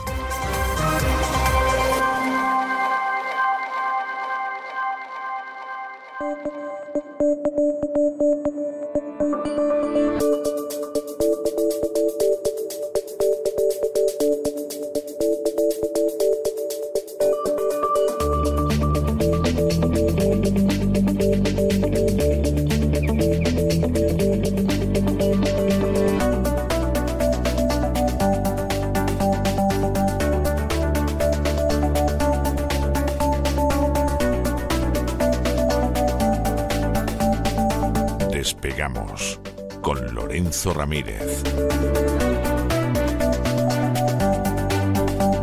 Corremos raudos y veloces hacia nuestro avión, atravesamos el umbral, nos tiramos en plancha sobre los asientos, nos abrochamos los cinturones, despegamos y nos vamos elevando por los aires hasta alcanzar nuestra altura y nuestra velocidad de crucero. A mi lado, como siempre, don Lorenzo Don Lorenzo, ¿qué hace usted pasando esos billetes de rublo que parece usted un usurero? Pero, pero ¿a qué viene esto de, de, estar con los billetes de rublo ahora, don Lorenzo? Muy buenos días, muy bienvenido a la semana. Muy buenas noches, don César. ¿Qué tal? ¿Cómo estamos por aquí? empezando la semana aquí con mis rublos, estoy, pues porque me tengo que hacer un poco a, los rublos. ¿eh? Yo rogaría al Kremlin que si me va a enviar algo, que me lo envíe ya. Que me lo envíe ya, porque es que voy a ver si reservo algo para estas vacaciones y como no recibió todavía nada de Kremlin, pues eh, sigo llamando, ¿eh? sigo llamando, pero creo que están liados. Están liados para, para atenderme. Ahora tienen un follón tremendo, ¿verdad? Ahora, los rublos ¿eh? van a ser más importantes de lo que algunos creían. ¿eh? La verdad es ¿Ah, que... sí? sí, sí, sí, ese, ese nuevo sistema monetario que en realidad no se va a articular en torno al rublo. ¿eh? Lo comentaremos esto yo creo que vamos a hablar de, divisas en, muchos programas, eh, sobre todo en, las próximas semanas, porque empieza ese nuevo orden monetario del que nos hablaba el analista de Credit Suisse, ese Bretton Woods 3, como le llama él, en el cual pues, se puede ligar las divisas ¿no? a, la, materia prima, que en el fondo es lo que ha sido siempre. ¿no? La divisa siempre se ha ligado a una materia prima, un metal precioso, al fin y al cabo, pues es una, es una materia prima. ¿no? Pues aquí estamos, una semana más, para informar sobre los principales acontecimientos económicos con la que está cayendo que en los últimos tiempos además pues están íntimamente ligados con los geopolíticos. En realidad siempre ha sido así, ¿no? Pero bueno, ahora se le ve a más de uno las carencias, ¿no? Cuando hace determinados análisis. Y al final, bueno, pues el principal protagonista es, cómo no, la Rusia de Putin, de la cual se habla mucho en Wall Street, don César, pero no solo por sus actuaciones militares, sino económicas, ya que a estas alturas de la película ya nadie puede evitar asumir una verdad muy incómoda no es una sorpresa, la verdad, para los que sabían un poco de qué iba, de qué iba esto, porque la política de sanciones aplicada por Occidente ya no es que esté perjudicando a Occidente en lugar de a Rusia, que era lo que, lo que, lo que buscaba en teoría sobre el papel, lo que nos decían los propagandistas, sino que está haciendo más fuerte a Rusia. A pesar del zarandeo inicial, Bloomberg Economics, que no son sospechosos estos de estar en ninguna de esas listas eh, de prorrusos que hacen los think tanks eh, con españoles por ahí ¿eh? en el extranjero, que les gusta mucho hacer listas. No sé si además de las listas en algún momento van a empezar ya a publicar em, los domicilios también, ¿no? A lo mejor nos ponen, no sé, unos puntos de mira en el portal con unos sprays, ¿no? Ya existen, o ya existen los puntos de mira, o sea que no puede pasar cualquier cosa. Alguno está diciendo, bueno, es que esto es normal, porque al fin y al cabo trabajan para el enemigo. Primero, que no trabajan para el enemigo, y en segundo lugar, aunque así fuera, es decir, si estuvieran de alguna manera dando una opinión que va contra el mainstream, entonces que hay que fusilar al personal al amanecer, cuidado con la... Esta es la gran, la nueva narrativa, ¿verdad? De la que hablaba Klaus Schwab, ¿verdad? En el Foro Económico Mundial, ¿no? Que solo haya una narrativa y ya está, ¿no? Bueno, pues los analistas de Bloomberg Economics, que estos, eh, insisto, no son sospechosos de nada, han publicado un informe que es la comidilla ahora mismo en el mundo financiero y señala que Rusia va a ingresar casi 321 mil millones de dólares vendiendo hidrocarburos este año, al cambio eh, me refiero, lo que supone un incremento de más del 30% respecto al pasado año. Va a ingresar un 30% más de dinero mediante la venta de hidrocarburos. En teoría las sanciones se habían hecho, ¿no? En principio nos habían dicho que las sanciones a Rusia eran precisamente para que perdiera capacidad de ingresos. Bueno, pues todo lo contrario. El petróleo y el gas representan aproximadamente la mitad de las exportaciones de Rusia. Seguramente a lo largo de este año este peso aumente, porque claro, si no pueden exportar otras cosas o es más difícil que exporten otras cosas, eso está por ver. Yo eh, estoy de acuerdo ¿no? con lo que plantean los analistas de Bloomberg Economics, que fíjese si es relevante esto. Nos están diciendo al 4 de abril que esta tendencia mm, mm, exportadora, o de, no solo de mantenimiento, sino de incremento, ¿no? del dinero que sacan por las exportaciones en Rusia no solo eh, no se va a acabar, sino que se va a mantener al menos durante el largo de todo este año. Esto implicaría que todas las supuestas eh, restricciones que se han puesto a las exportaciones rusas habrían caído en saco roto, evidentemente, como aquí hemos contado. Porque no solo China, estamos hablando de India, estamos hablando de otros muchos países. Eslovaquia ha dicho que si hay que pagar en rublos, se paga en rublos y ya está. Y no pasa nada. Es importante señalar Efectivamente, y no pasa nada. No pasa nada. No pasa nada, Guillo. No pasa nada. Esto se produce a pesar de que el petróleo lo está vendiendo con un importante descuento, lo cual es aún más relevante esto. Pero claro, a pesar de aplicarle un descuento, el precio de venta es mayor que el que, el que mm, ponía o el que se contabilizaba el año pasado. Es algo que también apuntamos aquí. ¿No? Es que yo no sé qué análisis están haciendo algunos economistas que no terminan de ver lo que está ocurriendo aquí. No estoy diciendo que no haya un riesgo de impago, de suspensión de pagos de Rusia. Ahora vamos a hablar un poco de esos riesgos, pero no se puede eludir algo tan importante. Y supongo que ahora que ya lo dice Bloomberg Economics, pues mm, menos aún, ¿no? Estamos hablando de que todo esto se produce además debido, bueno, acompañado de la huelga de demanda impuesta por Estados Unidos a sus aliados. Pero evidentemente el incremento de precios registrado antes de la intervención militar y su impulso tras las sanciones occidentales, recordemos que ya estaba creciendo el precio de los hidrocarburos prácticamente desde abril del año pasado, ¿eh? desde que Biden empezó a, decirnos que cuidado, que cuidado con Ucrania, ¿no? Pues todo esto al final provoca que el Ministerio de Economía ruso se prepare para tener un superávit por cuenta corriente, balanza comercial récord de 240 mil millones de dólares al cambio, insisto. Vamos, que Biden los está haciendo unos hombres, vamos. No sé, luego decían que Putin era amigo de Trump, pues no sé. Al final se va a tener que hacer amigo de Biden. A ver si van a ser amigos en la intimidad estos dos, un César. Yo no veo a Biden hablando ruso, la verdad. Supongo que si eso sucediera, entonces Soros se pondría, se pondría celosete, ¿no? se pondría celosón. Este cálculo se basa en una premisa. Soros, debe tener hoy un cuerpo muy malito con lo que ha pasado en Hungría.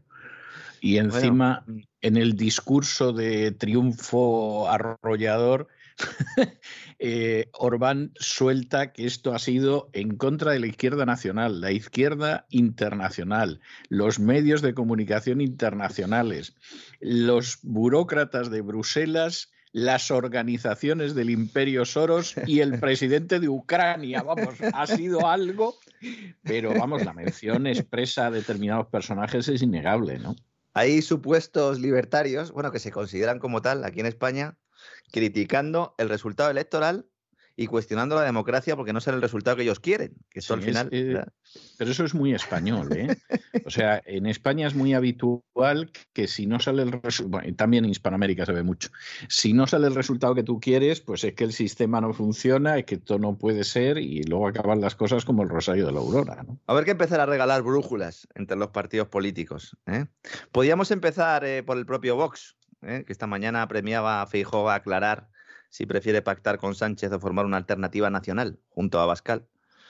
Mm, no lo entiendo, la verdad, señores. Eh, a ver si alguien me lo puede explicar y si no, pues que, les envíen una brújula a estos señores.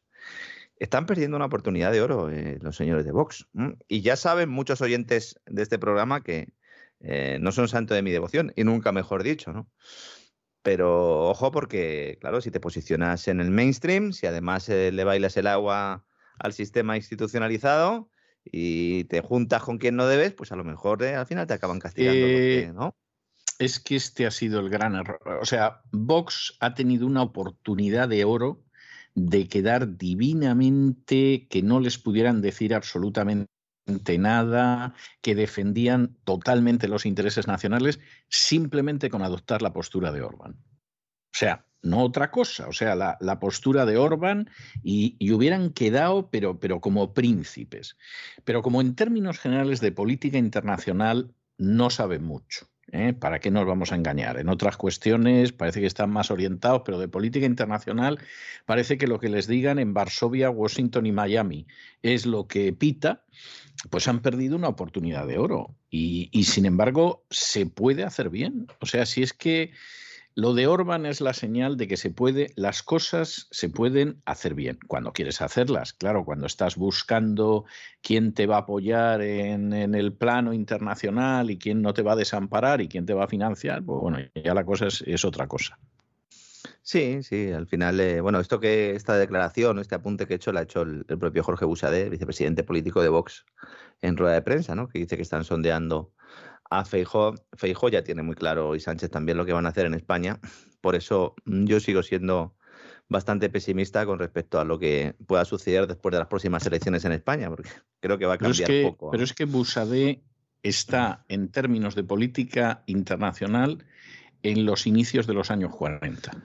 O sea, este no ha salido todavía del cara al sol, las montañas nevadas y yo tenía un camarada.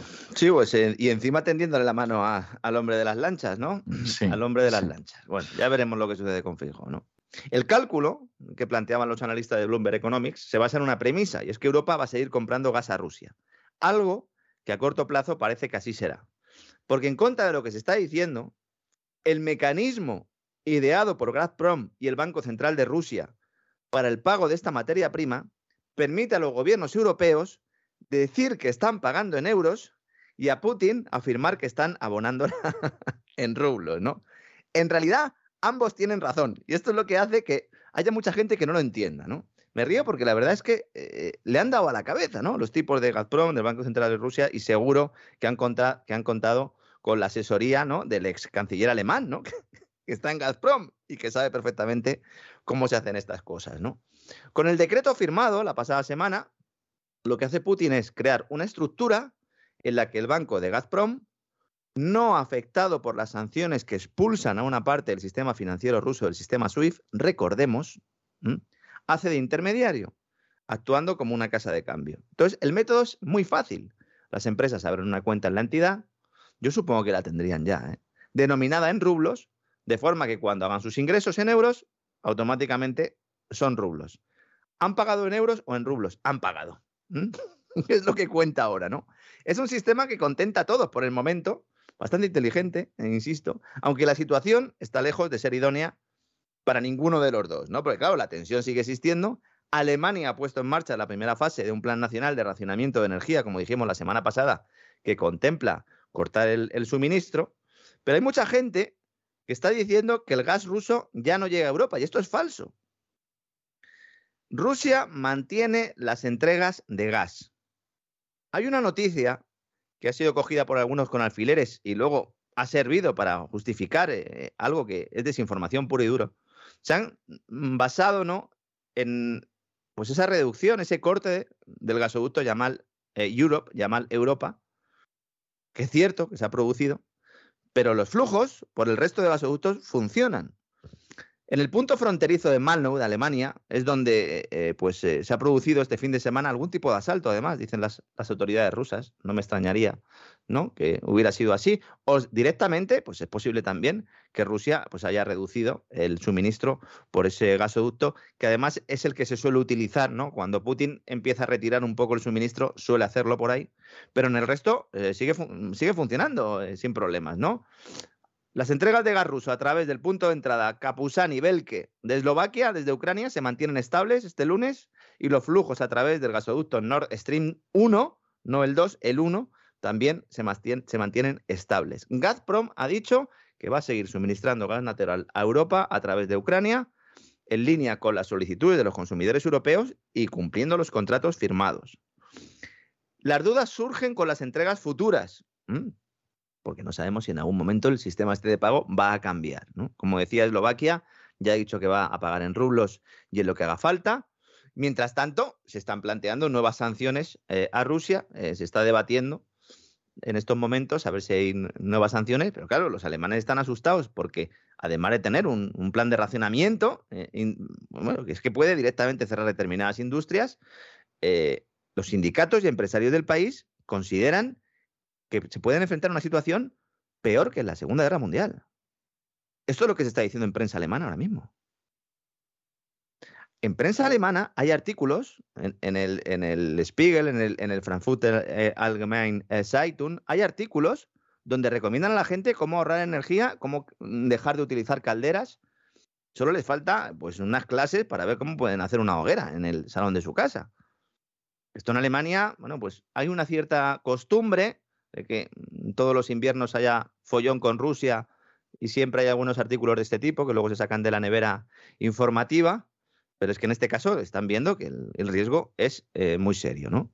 Y mientras tanto, todos vemos cómo los precios de los hidrocarburos se disparan en los mercados internacionales por esta huelga de demanda eh, en la que se ha metido Europa por, por orden del amigo americano. No nos engañemos, don César.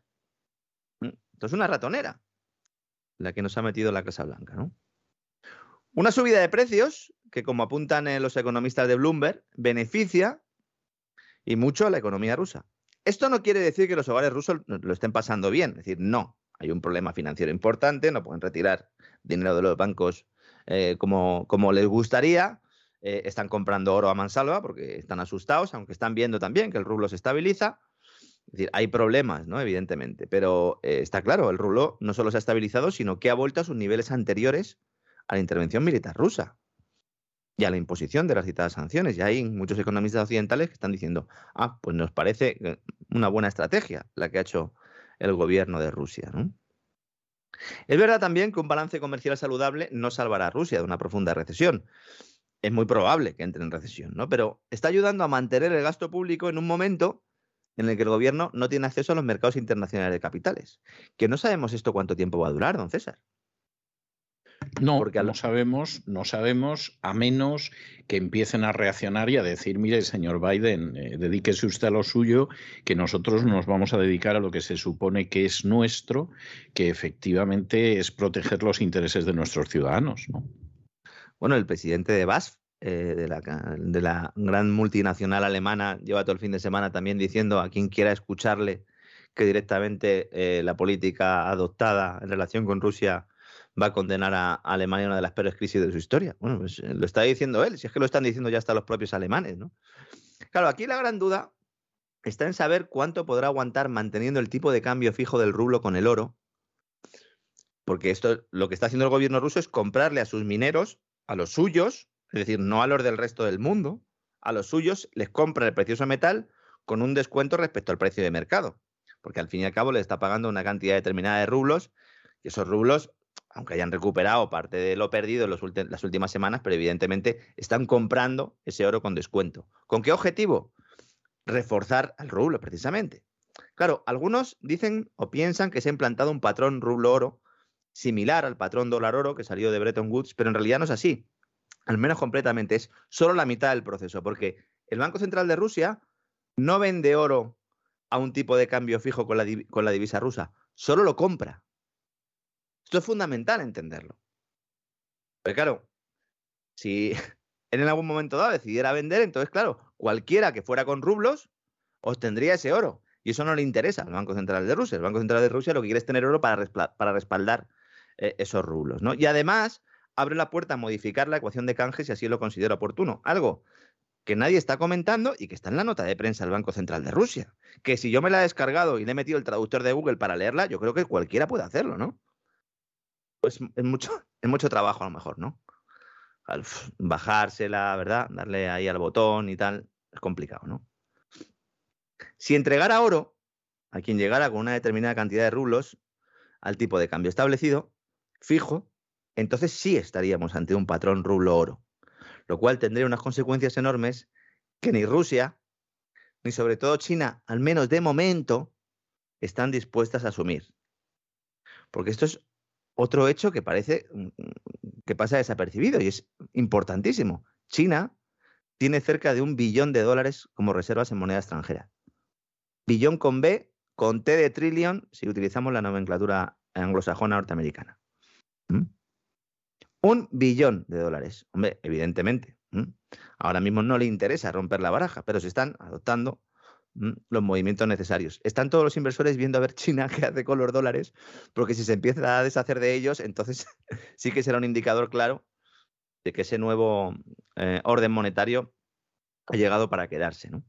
Sobre todo también si se cumple lo que dicen eh, algunas fuentes autorizadas en Rusia, que se va a exigir también el pago por alimentos y productos agrícolas en rublos. Lo cual ya, pues imagínese, don César, porque claro, una cosa son los hidrocarburos que se mantuvieron fuera de las sanciones y otra cosa son los alimentos y productos agrícolas, que estos sí están afectados por las sanciones. Y aquí ya, pues lo del sistema SWIFT se deja a un lado, es decir, ya el truquillo que estamos haciendo con Gazprom Bank va a ser más difícil hacerlo, y ahí sí que habrá que pagar en rublos. Aunque bueno, insisto, esto de momento es solo una hipótesis porque hay fuentes autorizadas del gobierno de Rusia que dicen que está sobre la mesa, pero no, no, no hay ninguna eh, reforma normativa al respecto, no hay ningún decreto firmado por Putin ni ningún eh, proyecto que sepamos ¿no? concreto al respecto. ¿no? Y ahora que hablamos de China, hay que mencionar también el resultado de la cumbre bilateral entre Bruselas y Pekín, ¿no, César? Celebrada el pasado viernes por videoconferencia.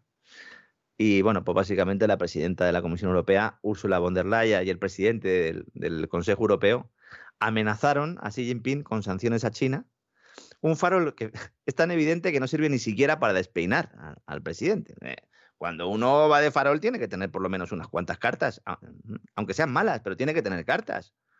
No te puedes presentar a un partido de tenis sin raqueta, ¿no? Que me dejen una raqueta, pues esto es igual.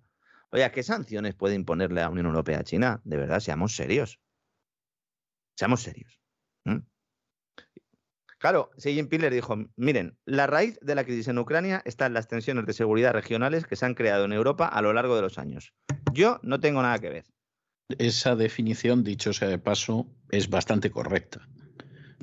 O sea, luego la puede usted matizar en el sentido que quiera, pero eso como descripción de la crisis de Ucrania no tiene mucha vuelta de hoja. ¿Cómo me acordado usted? Porque ha dicho Xi Jinping, deben abandonar la mentalidad de la Guerra Fría. Digo, bueno, esto lo tienen que, tienen que abandonarla muchos, sobre todo en, Occidente, ¿no? Claro, todos los que siguen ahí enganchados con esa mentalidad, de la Guerra Fría, pues no entienden muy bien lo que está pasando. La Unión Europea exige a China que asuma su responsabilidad como miembro permanente del Consejo de Seguridad de la ONU, nos dice Bruselas, y utilice su ascendiente sobre Moscú para detener la guerra cuanto antes. Que digo yo que a lo mejor a quien habría que llamar también sería a Biden, ¿no? que ha dicho recientemente que espera que la guerra sea larga, ¿no? Que haya guerrillas ahí. Sí, sí, es que es lo que quiere Biden, claro. Y los demás, pues. Y Zelensky también, porque eso le permite mantenerse en el machito, ¿no? Y, entonces esta es la, historia, pero, pero vamos. Eh, en fin, esto es lo que hay. El 2 es que es una diplomacia, eh, llega un momento, es verdad, ¿no? Que la diplomacia muchas veces pues hace que los diálogos sean un poco de besugos, pero después de escucharnos todos nuestros amigos, eh, todo lo que estoy diciendo, ¿no? Sobre las peticiones de Bruselas, que son eh, cosas de tercero de parvulario, que luego salga el presidente del Consejo Europeo y que diga que ha sido la reunión más tensa con China de la historia y que la Unión Europea le ha puesto las cosas claras a, a, Pekín, pues la verdad es que... Eh, eso, eso es una tomadura de pelo y mm. además es un insulto, porque es decir a los europeos, ustedes son imbéciles y nosotros estamos convencidos de ello y les tratamos como lo imbéciles que son. Bueno, a lo mejor lo somos, ¿eh? porque desde luego sí. Bueno, eh, teniendo ciertos políticos hay, hay, que darle un punto, sí. Claro, porque es que nos han llevado hasta aquí, es decir, y no será porque en algunos no llevamos pegando voces en el desierto, ahora ya no estamos en el desierto, ahora ya estamos en el oasis porque hay mucha gente que ha empezado a darse cuenta, pero efectivamente sigue habiendo desinformación y mucha, ¿no? dice, no, oiga, es que ustedes, le dice Europa a China, ustedes no deben interferir las sanciones a Rusia aunque no las apoyen, pero no interfieran, es decir, no compren materias primas y tal. Claro, las carcajadas todavía se escuchan en, la, sala.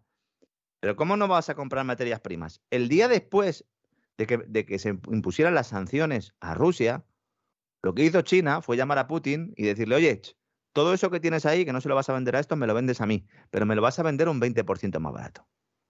Y el otro encantado de la vida. y a dar salida. China sí, es que, es que vamos a ver, se está vamos a ver. abasteciendo como si no hubiera un mañana porque viene una crisis de precios. Exactamente. Y además, vamos a ver, o sea, es que todo esto todo esto es absolutamente de sentido común. Todo esto lo puede ver cualquiera que no esté cegado. O sea, eh, de todo esto llevamos hablando ni se sabe el tiempo. Ya no voy a hablar de lo que es la cuestión de Ucrania, porque ahí yo no es que lleve hablando meses, llevo años hablando de lo que pasaba en Ucrania y lo que podía terminar sucediendo. O sea, esa es la absoluta realidad. Pero como no se quiere ver, pues luego acaba pasando lo que pasa.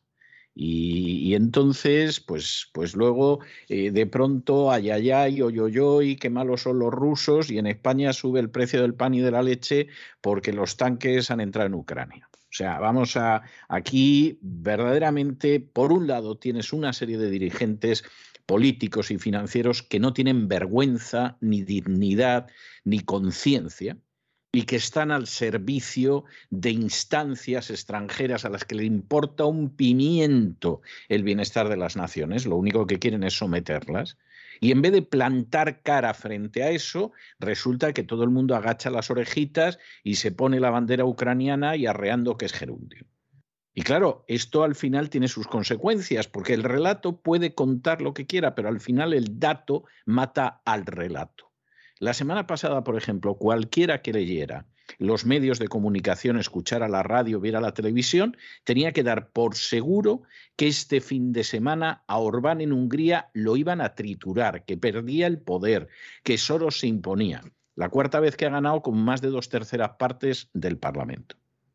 Y entonces, al final, las mentiras, pues hombre, a veces duran un poco más, pero lamentablemente al contrastarlas con la realidad, pues evidentemente no se sostienen. Y aquí lo que llevamos viviendo desde hace mucho tiempo es el empleo masivo de mentiras, la censura de los que cuentan la verdad, la persecución de aquellos que dicen, oiga, que les están engañando. Bueno, pues es que al final, como decía el Tavarish Lenin, los hechos son testarudos, y estamos donde estamos por el tipo de políticos que tenemos, por los burócratas de Bruselas, por las organizaciones del imperio Soros y por ese personaje corrupto e indecente que se llama Zelensky, que es la lista de malvados que recogía eh, con mucha razón Víctor Orbán.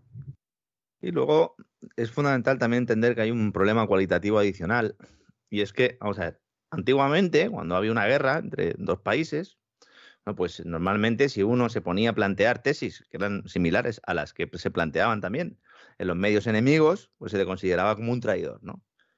Que puede tener una cierta explicación, ¿no? Una cierta, no voy a decir justificación, porque yo creo que no, en este caso no, pero bueno, puede tener una cierta explicación. Pero es que ahora, sin declarar la guerra a nadie, cualquier persona que haga un análisis diario como lo, lo que estamos haciendo nosotros, básicamente, somos considerados traidores. Somos considerados traidores por decir que la, que la Unión Europea está en el pozo por culpa de los burócratas europeos. Que China nos, ha, eh, eh, torea siempre que puede. Que Rusia está ganando la guerra económica. La guerra económica la está ganando Rusia. Decir esto, a muchos les salen sarpullidos. Si lo dice Bloomberg Economist también, ¿no salen sarpullidos?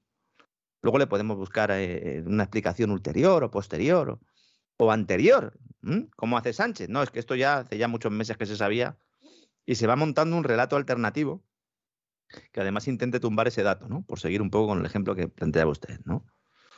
Claro, luego leemos algunas cosas que no tienen ningún sentido y mucha gente dice, pero ¿cómo puede ser? Pues puede ser porque una vez que uno se quita la venda de los ojos, es tan burdo el engaño. ¿Cómo puede Bruselas amenazar a China con que va a sacar las empresas, las multinacionales occidentales de China? ¿Pero qué poder tiene Ursula von der Leyen, el presidente del Consejo Europeo, para decirle a BlackRock que se vaya de China? Es que BlackRock está en China, oiga. ¿Qué le va a decir usted? No, márchese. ¿no? Se lo ha dicho Soros varias veces y el Larry Fink eh, pues le ha hecho un corte de manga, ¿no? Dice, no, es que vamos a provocar una salida de empresas occidentales, una estampida. Dice, oiga, eh, ¿esto es? ¿Esto es, una broma? Y luego ya para terminar la cumbre, le dice Ursula von der Leyen a Xi Jinping, le dice, oye, que mira, que te ofrecemos, como señal de buena voluntad, compartir tecnología en materia de terapias génicas del COVID. Xi Jinping le ha dicho, yo tus vacunas no las quiero para nada, ¿no? porque en China no se está vacunando a tanta gente como eh, el personal también está diciendo. Otro relato también propagandístico. Si en China se estuvieran cometiendo las barbaridades que algunos están escribiendo que se están cometiendo, ¿no piensan ustedes que estaría toda la población vacunada? Nadie se ha hecho esa pregunta. No, no, ¿para qué se las van a hacer? Que eso implica pensar. Y ya sabe usted que pensar es un hábito peligrosísimo. Hay muchos mayores en China que no se han vacunado porque no han querido. Si fuera la situación, insisto, como la que nos están contando algunos, subiendo vídeos descontextualizados a las redes sociales, etcétera, etcétera, pues evidentemente, eh, bueno, pues eh, habría otra cifra, habría un 100% de vacunación, ¿no? China, entonces, ¿qué ha dicho? Pues básicamente ha culpado a Europa y a la comunidad internacional de echar leña al fuego e intensificar las tensiones. Estoy utilizando las palabras exactas que dijo Xi Jinping con su castigo económico a Moscú y considera inaceptable lo que ha calificado como una alteración por capricho del sistema económico global, porque es que es verdad, es que encima no han empezado ellos. Si es que lo peor de todo esto es que nos llevan años diciendo, los chinos la van a liar, van a montar un orden monetario alternativo, van a utilizar a Rusia. Hay un programa nuestro de cesavidal.tv, un suscriptor nuevo que ha empezado a ver los, los gran reseteos que hacemos para suscriptores, los ha empezado a ver desde el principio. Como todavía salía yo con mis auriculares y en la otra casa donde estaba, etcétera, etcétera, ¿no? Y ahí ya empezábamos a hablar de la posibilidad de ligar el rublo con el oro. Yo, ni me acordaba, la verdad, don César. ¿eh? Me ha escrito y me ha dicho, dice, ¿cómo iban ustedes por aquí? No, porque es que era de lo que, de lo que se estaba hablando de verdad, ¿no? En los servicios de inteligencia y todos nos decían, la van a liar, la van a liar. Pues al final, quien ha provocado este cambio, este giro de 180 grados, no de 360, Cucagamarra, a Cucagamarra hay que explicarle que un giro de 360 grados es como el de la cabeza de la niña de Poltergeist decir, vuelves a ponerte en el mismo sitio en el que estabas. Señora Gamarra, ¿eh? la gran esperanza azul del Partido Popular. Pues en este giro de 180 grados, quien nos ha metido son precisamente, bueno, pues esas sanciones eh, bloqueando las reservas del Banco Central de Rusia, ¿no? Es una alteración por capricho, no es, aunque China lo diga así, pero eh, lo que dice China es que se está utilizando, se está instrumentalizando la economía global como arma. Y eso es lo más relevante de lo que está pasando ahora mismo, ¿no? Y luego Xi Jinping también ha advertido algo que es evidente y que es el gran miedo, es una de las cosas de las que nadie quiere hablar, y es que en esta situación va a haber graves crisis en sectores de la cadena de suministro, comercio, finanzas globales, energía y alimentación. Es decir, las bases de la economía planetaria. Y que si las relaciones se deterioran aún más, dice China, podrían hacer falta años, si no décadas, para volver a enderezar la situación. Y además, además, yo el otro día lo estaba viendo y pensaba, pero bueno, vamos a ver, es que esto parece los cuatro jinetes del apocalipsis. Es decir, eh, primero hemos tenido la peste, después la guerra, luego el hambre y finalmente se supone que va a venir la muerte. O sea, pero, pero ¿esto qué es? Yo casi mejor que nos saltemos la, la muerte y que venga ya Cristo otra vez, ¿eh? Sí, sí, bueno, no cualquiera de lo, esto, esto no lo podemos provocar. ¿no? Hay alguno que lo quiere provocar, que piensa que se puede provocar, no se ha leído bien el, libro de los libros, porque esto no se puede provocar, como bien sabe usted, don César. ¿eh? Ahí el hombre poco tiene que decir. Y precisamente mientras eh, todo esto sucede, bueno, a todo esto, el presidente del Consejo Europeo utilizó la misma expresión que Biden y nos dijo que las sanciones, dice, las sanciones también tienen un precio para nosotros en Europa, pero es el precio por defender la libertad y la democracia. Naranjas de la China, señor Michel. ¿Por defender la libertad y la democracia? ¿Se han impuesto las sanciones? ¿Pero esto se lo cree alguien, de verdad? Bueno, hay gente que no está informada y se lo cree. Esa es la democracia que si gana las elecciones Orban no, no vale, ¿no? no vale la democracia ah. y sin embargo si Zelensky coloca fuera de la ley a 11 partidos políticos, tiene desde hace un año encerrado al jefe de la oposición y además cierra varias televisiones que son contrarias, eso sí es democracia. Y si además si se practica la limpieza étnica en el Donbass, y además te aparece gente en televisiones extranjeras. Hace poco, en una televisión española, pues un profesor de filología comentando que hay que practicar la limpieza étnica en el Donbass y mm. matar a los suficientes prorrusos para que aquello quede vacío. Claro, para pues que cuando haya que votar ya no haya. Democracia. esa es la democracia. Efectivamente. dice, voy a matar a todos, a toda mi oposición, la, mato y entonces luego hago elecciones y gano. Eso es la democracia, ¿no? Extraordinario, ¿eh? Extraordinarios tiempos que estamos viviendo, señores. Y mientras tanto, insisto, preparémonos. Las empresas van a empezar a trasladar el aumento de costes a los precios finales. Alguien dirá, ¿pero no lo han hecho ya? No lo han hecho ya. Ahora empieza de verdad el lío. Porque en un entorno en el que estábamos de una falsa recuperación, muchas empresas, sobre todo las empresas que eh, producen y venden bienes que tienen una demanda que, es elástica. Entonces, oiga, pues si es elástica, si no tengo mucho dinero, pues tiendo de alguna manera a ahorrar y entonces pues eh, compro lo, fundamental, compro la comida, tal, pero hay otros lujos, entre comillas, que no me permito, ¿no? Bueno, pues esos lujos cada vez más eh, pues son o corresponden a productos eh, casi de primera necesidad que poco a poco, insisto, no solo en España, sino en muchos países europeos, están viendo cómo se reducen las compras de este tipo de bienes y entonces las empresas no han podido trasladar todo el aumento de costes a los precios finales. Pero ahora ya no les queda otra porque es eso o cerrar. Entonces, es fundamental que entendamos que esto no es un fenómeno solo español, aunque aquí lo estamos viendo y mucho, o solo estadounidense, solo norteamericano. La patronal de comercio minorista alemana ha dicho que los precios de los productos alimentarios esta semana van a subir notablemente, hablan de doble dígito, es decir, por encima del 10%, y eso que allí no hay ni huelga de transportistas, ni nada. ¿Qué pasa? Que la inflación en febrero era ya del 7,3 en el caso de los artículos de primera necesidad. No va a haber desabastecimiento, va a haber precios disparados. De hecho, eh, los precios cumplen esa función, lamentablemente. Es decir, cuando se, dispara el precio, se intenta garantizar de alguna manera o se consigue que no haya desabastecimiento. Si se pone un precio intervenido, entonces ese desabastecimiento se produce porque el que va a vender no lo vende en el mercado y lo vende en el mercado negro de otra manera. Pero el presidente de la asociación que representa los intereses de los, de los agricultores, eh, de los vendedores de productos agrícolas más bien en Alemania, nos dice que solo puede garantizar que no va a haber problemas de, abastecimiento durante el próximo año. Es decir, no garantiza que haya problemas el año que viene. Que no haya problemas. Pero es que no, es que no lo pueden garantizar. Ahora mismo hay dos problemas, que es el del suministro y luego lo que llaman el fenómeno de las compras de pánico. Claro, ante el temor a desabastecimiento, compro más. Si a ello le sumo el temor a la inflación compro más porque, claro, si lo compro dentro de dos meses, lo que pueda comprar, que no sea perecedero, si lo compro dentro de dos meses me va a costar más caro. ¿Y eso qué hace? A su vez, alimentar la inflación. Estamos ya en ese momento y en Alemania el recuerdo de la hiperinflación pesa más que en el resto de países por razones evidentes. ¿Mm? Pero es que nos vamos a Inglaterra. Y decimos, bueno, Inglaterra, a ver, supone que Inglaterra tiene que estar sacando tajada de esto, ¿no? Porque evidentemente es uno de los que ha montado el lío, ¿no? Dice, oiga, el Banco de Inglaterra dice, el shock del precio de la energía va a ser peor que la crisis de los años 70 del pasado siglo. ¿Y entonces por qué habéis montado este, este, lío? O a lo mejor es que necesitan esta crisis, ¿no? Para ese reseteo monetario. Sí, A lo mejor la necesitan, ¿no?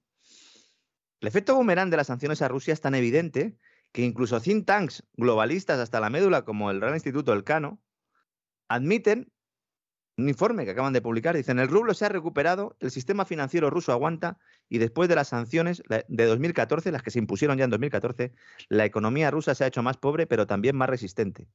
Bueno, y, y no sabemos lo que va a salir ahora porque, de hecho, uno lee la prensa rusa que yo sigo leyendo a diario, no de ahora, de Ucrania, desde hace décadas, para enterarme de lo que cuentan al otro lado, y verdaderamente esta gente tiene intenciones de resistir y de devolver los golpes. ¿eh? Y no han empezado a devolver los golpes.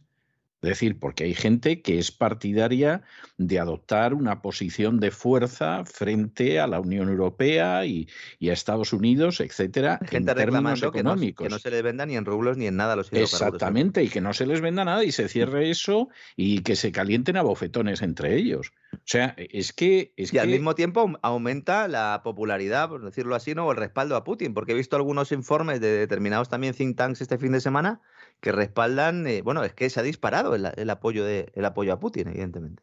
No, claro, evidentemente, porque, porque esto los rusos lo viven como una agresión. O sea, no, no hay más historia. Y como saben de sobra lo que son los nacionalistas ucranianos, como lo saben los húngaros y como lo sabe casi todo el mundo, cuestión aparte es que los que no saben nada les puedas vender lo que quieras, vamos, que son primos de la Virgen, o sea, cualquier cosa.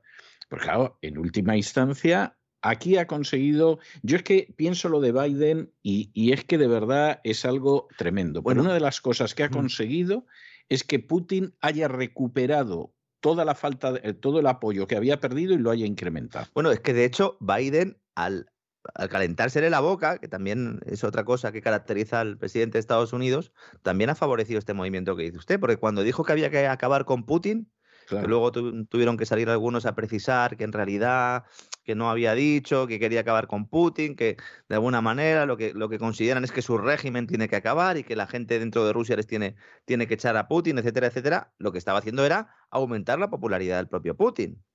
Es que en el, en el informe del Instituto Elcano, este que acabo de citar, nos dicen, dice, si se quiere debilitar realmente a Putin, la Unión Europea tendrá que ampliar sus sanciones al sector de la energía y aún así es probable que China y la India le proporcionen cierta vía de escape. Esto es evidente y lo hemos explicado ya en otros programas, ¿no? Pero dice, la presión tiene que continuar porque al final solo la población rusa puede parar a Putin. Dice, eso sí, este pulso puede durar mucho más de lo esperado y la Unión Europea tiene que prepararse para un conflicto largo con los nacionalistas rusos, incluso si hay un alto en fuego en Ucrania. ¿Nos están preparando ya o qué? Sí, Necesitan la guerra hablando de lo, que, de lo que van a intentar. Claro que necesitan la guerra permanente y una de las razones por las que Donald Trump no podía ser reelegido es que fue el único presidente de Estados Unidos en décadas que no metió al país en una guerra más, incluso le sacó de Ucrania. Pues es que eso es lo que hay. Y luego nos vamos a Francia, y dice, bueno, ¿y Francia? Bueno, Francia hoy están en alerta naranja pero claro, ellos están bien cubiertos energéticamente con el tema de las centrales nucleares, pero las centrales nucleares hay que pararlas de vez en cuando y hay que hacerles una labor de mantenimiento, recarga, etcétera, etcétera. ¿no? España sufrió en el último trimestre del año pasado también al mismo tiempo tres centrales eh, pues que estaban paralizadas por, por, todo esto y entonces pues tuvo que acudir más a renovables y sobre todo a quemar gas, ¿no? Claro, en el caso de Francia ahora el problema es que si no, si tienes eh, que hacer algún tipo de labor de mantenimiento en estas centrales nucleares, pues en los mercados internacionales el megavatio está eh, pues a una altura, yo creo que en unos niveles eh, nunca vistos, por lo menos la tasa de crecimiento es la más rápida de la historia. Y fíjese cómo estamos en esa vieja Europa y en la Francia de Macron, que el gobierno lo que les pide a los hogares es que por favor que durante un ratito por la mañana, si pueden no utilizar ningún aparato eléctrico, que mejor para ver si así aguanta el sistema eléctrico francés, que es algo propio pues, de países eh, en vía de desarrollo. mundo, de, de la France Afrique, sí, pero de la France no. Algunos de los que han venido de la France Afrique dirán, pues para, y para eso hemos cruzado. esto me he venido yo de Senegal. ¿Y por qué he venido de Senegal? O sea, claro. Efectivamente, ¿no? Todo esto es consecuencia de la política energética adoptada por la Unión Europea y por la soga verde. La soga verde nos ha ahorcado en términos de costes, en términos de precios y ahora en términos de suministro, porque necesitamos energía de respaldo.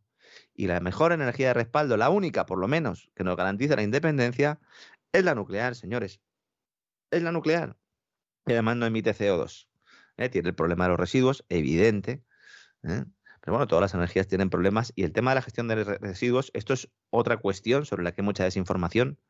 Se demoniza mucho, ¿no? Todo este el tema de la gestión de residuos y ha avanzado mucho la tecnología, muchísimo, ¿no? No descartemos que al final los acaben metiendo en un cohete y los echen al espacio, ¿no? Vamos a llenar eh, de basura hasta el espacio, eso sí, tendremos nuestra huella de carbono asegurada, ¿verdad? que nos diría alguno, ¿no? Y en España, en España esto es un circo, es un circo, César, de verdad, es un circo. Algunos se las prometían muy felices por nuestra poca dependencia del gas ruso. Decían, no, si a nosotros es Argelia el que nos lo da. Muy bien. Pues Argelia ya ha dicho, señores, vamos a ir mirando el tema de los precios porque os los voy a subir. Como avanzamos en estos micrófonos, la estatal argelina Sonatrach, que es la empresa, va a subir los precios que nos cobra por el gas y que suministra a través del gasoducto Medgaz, gasoducto que dirige junto a la española Naturgy y a la norteamericana BlackRock. ¿Eh? que igual está en China, que te tiene un gasoducto en Argelia, que invierte en Iberdrola, que es el máximo accionista de la banca española, o que eh, pues eh, escribe una carta todos los años. Este año ha escrito dos, dando instrucciones ¿no? a los gobiernos de todo el planeta, ¿no? La verdad es que no sé, si BlackRock decía que Europa estaba muerta, pues ¿por qué sigue ahí en el gasoducto? Supongo que querrá sacar tajada, ¿no? De, incluso del, del, propio fallecimiento, ¿no? Del viejo continente. Dirán, bueno, se morirá, pero mientras que siga viva, vamos a seguir sacando dinero, ¿no? Y mientras tanto, el Ministerio de Transición Ecológica, de la señora Teresa Rivera, parece que tiene ya lista su propuesta esa propuesta que nos dijeron que estaba ya preparada. Dicen, no, si esto está ya listo. Y dijimos aquí, no está listo. Han tardado, han tardado una semana en hacerla. Se la van a mandar ya a Bruselas. Y dicen, bueno, vamos a fijar un precio máximo de 30 euros por megavatio hora en el gas y vamos a rebajar la factura eléctrica. Estupendo. Se lo van a dar a Bruselas en un papelito, a doble espacio, con una portadita y tal. Había, había algunos amigos míos en la facultad que cuando entregaban los, los trabajos los entregaban sin portada y nada y aquello quedaba muy deslucido, ¿no? ¿Verdad? Había que ponerle siempre una portadita, algún plastiquito que quedara bonito, ¿no? Aunque luego lo que escribiera dentro fuera una basura deleznable, pero bueno, por lo menos si tenía una portada podía colar, ¿no? En este caso eh, lo harán todo con colorines, que es como les gusta a ellos, se lo van a trasladar a Bruselas para que en tres o cuatro semanas, que es lo único que dice Teresa Rivera, es como los muñecos estos que tienen pilas y que tienen unas cuantas frases, pues la señora Rivera siempre dice que en tres o cuatro semanas. Lo que pasa es que Claro, si la semana que viene vuelve a decir que en tres o cuatro semanas y la semana siguiente, que es en tres o cuatro semanas, pues ya son más semanas de las que dice la señora Rivera. ¿No, César? Vamos a tener que recomendarle evidentemente, los vídeos de Barrio Sésamo. ¿No? Sí, sí, para que sepa contar hasta 10 o comprarle un abaco, que también es una posibilidad. Yo era más de, yo era más de Supercoco. 9, 9, 9, esta es la canción del 9. Ese era el, el vampiro, ese era el, el Drácula, eso es. Sí, sí, Montoro, Drácula, sí, que luego sí. estuvo trabajando de, de, ministro de Hacienda eh, con una barba. Exactamente, ¿no? sí, sí, es cierto, es cierto. claro que trabajé. Pues en tres o cuatro semanas, nos dice Rivera, dice, en tres o cuatro semanas ya nos podremos beneficiar de esta medida intervencionista. Señora Rivera, ¿se lo va a aprobar Bruselas? Porque a mí me dicen que no. Yo no sé lo que le dicen a usted, pero a mí, a Lorenzo Ramírez le está diciendo las fuentes comunitarias que no, se lo van a aprobar. Pero bueno, llegarán a esas tres o cuatro semanas y entonces ya nos contarán otra milonga. A lo mejor lo consigue. Hay una milonga que es mentira pura y dura y que hay que decirlo así. Cuando dice Teresa Rivera, dice, no, la diferencia entre el precio de mercado del gas y el intervenido que pongo yo no se va a traducir en un mayor déficit público ni de tarifa. Eh, pues ya me dirá usted. ¿Y, y, ¿Y en qué se va a traducir? O bien se paga en la factura o bien se paga bien impuestos deuda. Oye, es que no hay otro sitio de donde sacarlo. Falta la verdad y lo sabe, pero parece no importar lo más mínimo, porque así es la, así es la política, ¿no? Y esta intervención del precio del gas era la medida estrella del famoso plan de choque con el que nos vamos a chocar, desde luego, y que finalmente se ha quedado en agua de borrajas, o mejor dicho, que promete el reparto de dinero público al mismo tiempo que eleva la inseguridad jurídica sin conseguir su principal objetivo, que es contener un IPC, una inflación cuya tasa de crecimiento está a las puertas de superar el 10%. Ahora mismo, don César, los teléfonos de los despachos de abogados echan humo porque tras la publicación del Real Decreto que prohíbe los despidos, limita el precio del alquiler de vivienda y obliga a los proveedores de combustible a adelantar una subvención que debería correr a cargo del Ministerio de Hacienda, pues se preparan demandas y se preparan denuncias y reclamaciones. La web de la agencia tributaria se cayó las primeras horas de este nuevo sistema de los combustibles. Funciona de miedo ¿verdad? Excepto cuando hay que pagar. Cuando hay que pagar ya, ahí ya, pues... Uh, ahí ya no pasan cosas. Vienen los hackers rusos y salvan al gobierno de pagar, sí. Yo lo que pediría es que si en algún momento hay de verdad un ataque de hackers y nos piden eh, algún tipo de rescate eh, con criptomonedas y tal, por favor que no vaya a negociarlo María Jesús Montero. ¿eh? No, por amor de Dios, no. No, que no, vaya no, alguien no. que sepa lo que son las, las criptomonedas y no las cristomonedas, como las, como las llama ella, ¿no? Una María Jesús Montero, además, que está como el tío Gilito, contando el dinero que reciben las arcas estatales debido al efecto de la inflación, pues sobre un sistema fiscal que está diseñado, pues eso, para la extracción, para la confiscación pura y dura.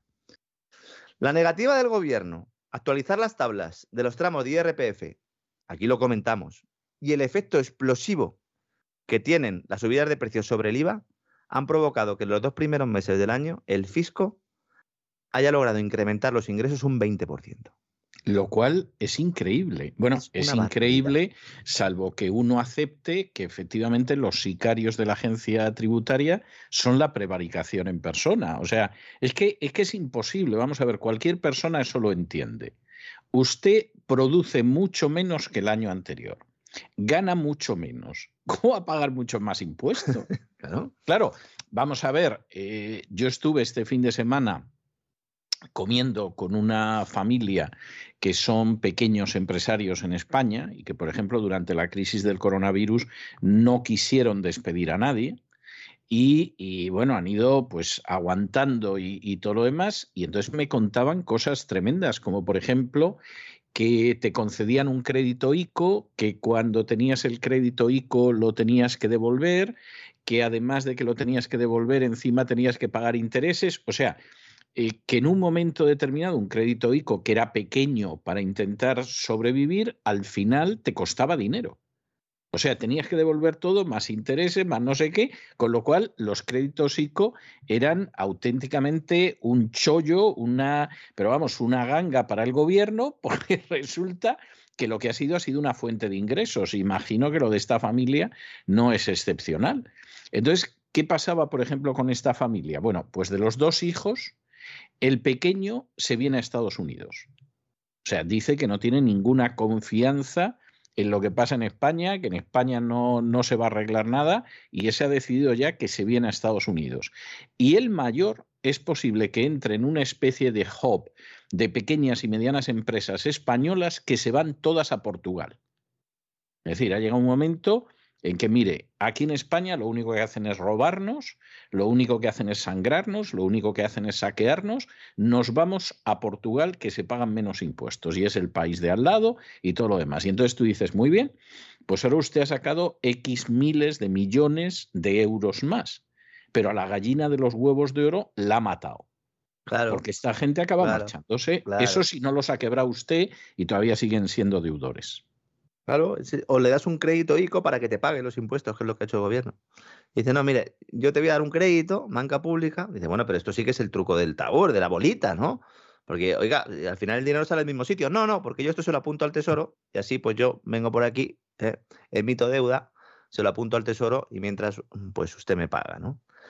Hay un dato que yo creo que se resume muy bien todo esto, todo el mundo lo va a entender. Los ingresos de Hacienda crecen cinco veces más que la economía. Pues vamos a ver, eso es prevaricación con P de la madre de los sicarios de la agencia tributaria. O sea, es que, es que la cosa no tiene más vuelta de hoja. No, es que, y luego dicen, no, es que es un sistema progresivo. Eh, progresivo, ¿no? Sí, progresivo, en el robo, el expolio.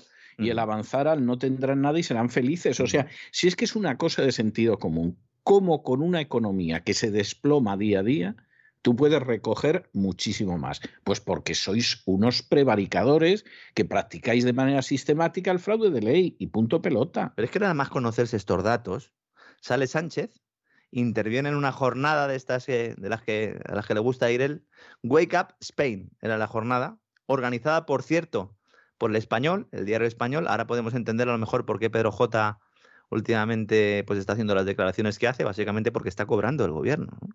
Viva la independencia, ¿eh? Viva la independencia. O sea, estamos en lo que ha pasado siempre con Pedro J, ¿no? Sí, sí, pero es que ahora ya directamente pues ponen su nombre. Dicen, bueno, sí, Wake Up Spain, lo organizo yo, dame pasta ¿eh? y ya está. Se titulaba la, la intervención, el seminario, como queramos llamarle, ¿no? Aprendizaje, crecimiento y sostenibilidad en la Europa solidaria. Con un par porque es que hay que tener los cuadrados para organizar un evento así, ¿no? Y además lo llama Wake Up Spain, despierta, España, despierta, ¿no? Despierta de un tortazo, vamos, vamos a despertar, ¿no? Y entonces... Lema nazi, o sea, es el famoso, el Wake Up Spain, encima, ni siquiera en español, es el Deutschland Erwache. Es verdad. De los nazis, o sea, es que es que, que llevan una racha que, que, vamos, los paralelos, el día menos pensado, Pedro Sánchez se deja un bigote cuadradito, ¿eh?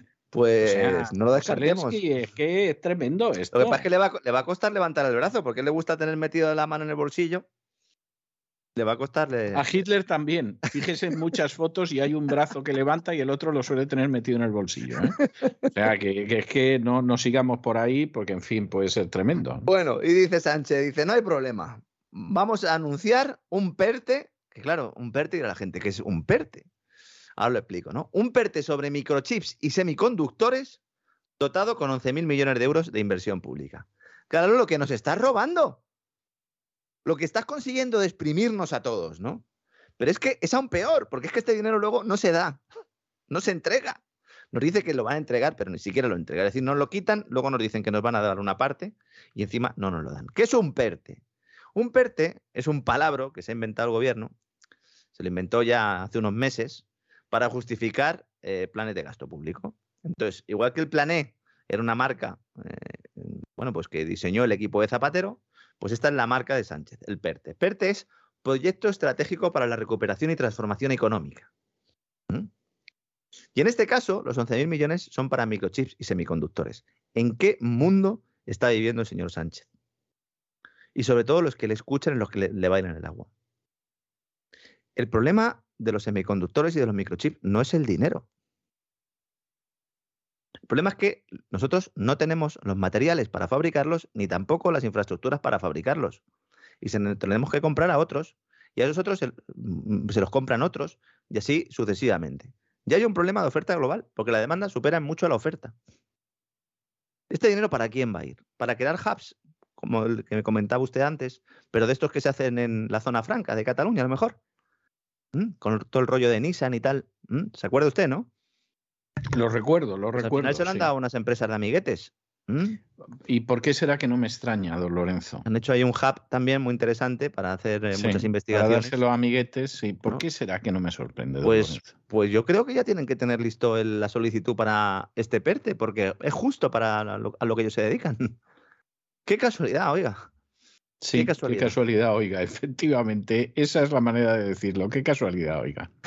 Y dice Sánchez, los semiconductores son un elemento básico de todos los sectores energéticos y adquieren una importancia geoestratégica mundial en un contexto de transformación digital. Esta frase la podría haber firmado el presidente del Foro Económico Mundial.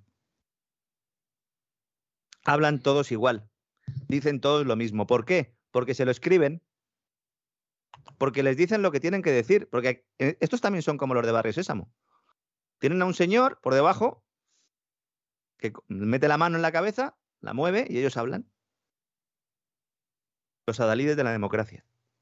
Una democracia con actores. Tenemos actores que estarán ahí y leen lo que se les dice.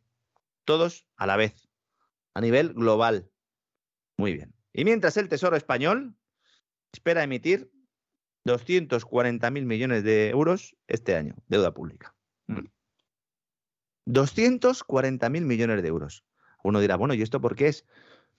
Una parte para refinanciar deuda antigua y otra para deuda nueva. Es decir, España tiene que pedir al mercado 240.000 millones de euros. De verdad, la, cifra es espeluznante. Es casi el doble del coste anual de las pensiones. Para que luego digan, no, es que la situación fiscal está muy bien. Están ingresando como nunca y están debiendo más que nunca. Porque si por lo menos dij- dijeran, pues miren, nos están expropiando, pero fíjese, como que bien han dejado las cuentas públicas y tal, y en un momento dado, dentro de unos años, se podrán bajar impuestos. Pero es que en este caso ni eso. Es que no van a subir más los impuestos, ¿no? Y además el Banco Central Europeo, como va a dejar de comprar deuda pública, el coste de emitir esta deuda va a ser superior. Por cada punto porcentual de subida del coste del dinero, de subida del, tipo de interés, la deuda se encarece en 2.375 millones de euros. Por cada punto solo. Eh, mire, es escalofriante, es escalofriante, pero, pero realmente escalofriante. Y el que no lo quiera ver, peor para él, y el que quiera meter la, la cabeza debajo de, de tierra, pues que lo haga. Muchas familias se están empezando a dar cuenta ahora de lo que implica el incremento del coste de financiación cada vez que van a Internet y miran cómo va el Euribor. El Euribor tiene una tendencia alcista espectacular y puede volver a terreno positivo en los próximos meses. Y estaba hundido en el menos 0,5. ¿Qué pasa? Que Christine Lagarde dijo que va a haber subida de tipo de interés y que se van a retirar los programas de compra de activos. Y eso implica que tiene que subir el Euribor, que es el tipo de interés al que se prestan dinero los bancos entre sí va a ser un duro golpe para las economías domésticas, cuyo poder adquisitivo al mismo tiempo se está viendo lastrado por la inflación. Entonces, hay mucha gente que no entiende, sigue sin comprender lo de la inflación. Que el IPC crezca a un ritmo del 9,8% interanual implica que se pierde el poder de compra de un salario al año. Es como si dejáramos de cobrar un mes el sueldo. Yo creo que así ya lo entiende todo el mundo, ¿verdad? Imagínense que un sueldo directamente se lo quitan. No, pues eso es la inflación. La inflación que nunca iba a llegar, que iba a ser temporal, estructural, etcétera, etcétera. Prepárense porque el dato de abril será aún mayor. Mucha gente pregunta, hagan un programa de asesoría contando cómo protegerse de la inflación. No es nuestro trabajo, eh, lo siento mucho, no es nuestro trabajo. Hay profesionales que se dedican a eso, que son gestores de patrimonio. Algunos son mejores, otros son peores, evidentemente, como en todas las profesiones. Pero nosotros no podemos dar una serie de fórmulas para protegerse de la inflación. Hay una serie de fórmulas en el mercado y luego tienen que ser adaptadas a cada perfil particular. No se fíen de nadie que les dé soluciones para todos, sin preguntarles el perfil, sin preguntarles cuáles son sus expectativas de vida. No de años que vayan ustedes a vivir, sino lo que les apetece hacer, lo que les gusta. Si se quieren retirar en un pueblecito antes de tiempo, si no. Si quieren vivir en el centro de la ciudad. Si van a tener necesidad de mm, pagar una educación a sus hijos. Si quieren llevarse a sus hijos fuera del país. Todo eso son circunstancias que afectan al diseño de una cartera patrimonial, de una gestión. Y no se pueden dar fórmulas. Yo entiendo que el personal se ha acostumbrado de alguna manera a que se lo den todo mascadito, porque está muy de moda ahora, ¿no? Los asesores estos eh, que salen en YouTube, ¿no? Y que en cinco minutos te han arreglado el mundo y además te han dicho dónde tienen que invertir, que casualmente es el mismo sitio donde ellos tienen su dinero, que al mismo tiempo es quien les patrocina el espacio, ¿no? Pues nosotros no, nosotros no somos así, nosotros damos información para que ustedes puedan tomar las decisiones y sobre todo para que cuando hablen con sus gestores, pues puedan decirle, oiga, eh, no me diga usted que la renta fija ahora es un, es una panacea porque resulta que yo sé que esta, la renta fija ahora mismo tienen problemas serios o que les digan a sus gestores, oigan, es que los hedge funds ahora mismo se están poniendo cortos, que esto es algo que a la gente no se le está diciendo, se están poniendo cortos, es decir, están apostando a que va a haber una corrección bursátil. Pues estos son datos que hay que tener, pero nosotros no podemos ir más allá. Lo siento mucho, Espero que lo entiendan nuestros amigos, porque en este periodo de incertidumbre, don César, es que nos mm, tenemos un aluvión.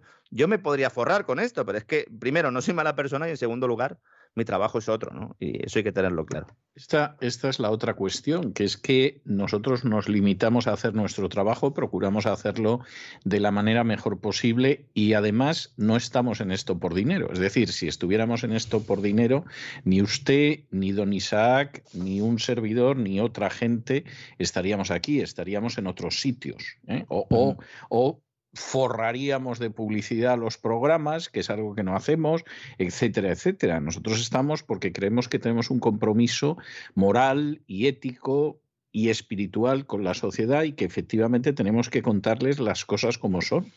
Y, pretendemos además todos los días, en la medida de lo posible, hacerlo un poquito mejor. Entonces yo también comprendo cuando a mí me llega alguien y me dice, ¿y qué hago? Tengo 10.000 euros, tengo 15.000 euros, ¿qué hago con ellos? Eh, ¿Cómo protejo los ahorros de toda la vida? Que Pues es que no es nuestra misión. O sea, es como si de pronto nos pidieran que operáramos de apendicitis a alguien. Exactamente. Y, y pues no, no podemos entrar en eso. O sea, no, no es nuestra misión.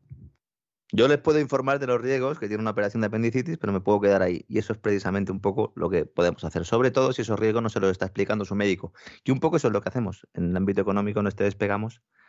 Que bueno, don César, hemos volado hoy, como siempre. A nosotros no, nunca nos, nos falta combustible, es decir, a nosotros nos da igual, ¿no? Que el gas esté alto, porque nosotros seguimos ahí volando el queroseno de este avión. No siga usted diciendo eso, que van a decir que el petróleo nos lo da Putin. O sea que, que Voy a ver si compro, voy a ver si compro un poquito de gas con los rublos estos que tengo aquí. Entonces, le voy a dar salida, le voy a dar salida. Está bien, está bien. Yo, yo tuve, pero fíjese, le estoy hablando de hace más de 20 años. Hace, hace más de 20 años tuve algunos billetes de rublo de un viaje a Rusia. Luego, curiosamente, eh, nunca he conservado los rublos. Eh, me quedaba a lo mejor algún copec en el bolsillo o algo así, pero, pero realmente allí podías funcionar con dólares, con euros, etcétera. Entonces, por ejemplo, la última vez que yo fui a Rusia, que debió de ser hará unos 10 años, eh, realmente yo creo que ni siquiera cambié en rublos. O sea, no me molesté siquiera, ¿no? Pero pero sí recuerdo la primera vez que fui que, efectivamente eh, tenía algún rublo y vamos, no lo conservé. Supongo que al final, como me pasa con estas monedas que son más o menos exóticas, pues siempre acaba apareciendo algún niño en casa o algún amigo o algo y se lo acabas dando. Tampoco es que sea la pérdida tan grande. Me gustan, más, me gustan más los libros que la numismática, ¿verdad? Sí, sí, y mire que yo he tenido, a mí me han insistido mucho para que hiciera mi colección de monedas y todo lo demás, pero es que al final de verdad que no, no, no sirvo yo para eso. Las cosas como son. Es así, es así. En fin, don Lorenzo, muchísimas gracias por todo y nos vemos dentro de un ratito, no se me vayan muy lejos, que hoy tenemos ni más ni menos que, que a los suevos. A los suevos, que sabe usted que son la base de los que creen en una nación gallega. Se van a llevar un disgusto con la sección de hoy de, Así fue España. Galaecia, ¿no? Galaecia. Exactamente, y claro, los suevos habrían sido la base ¿eh? de, todo esto. Pues, pues ya adelantamos que no. El merico no tiene nada que ver con Feijol, o adelanto ya. Nada, nada, nada, nada, nada en absoluto. Nada en absoluto. en fin, le veo dentro de un rato. Hasta ahora, don César.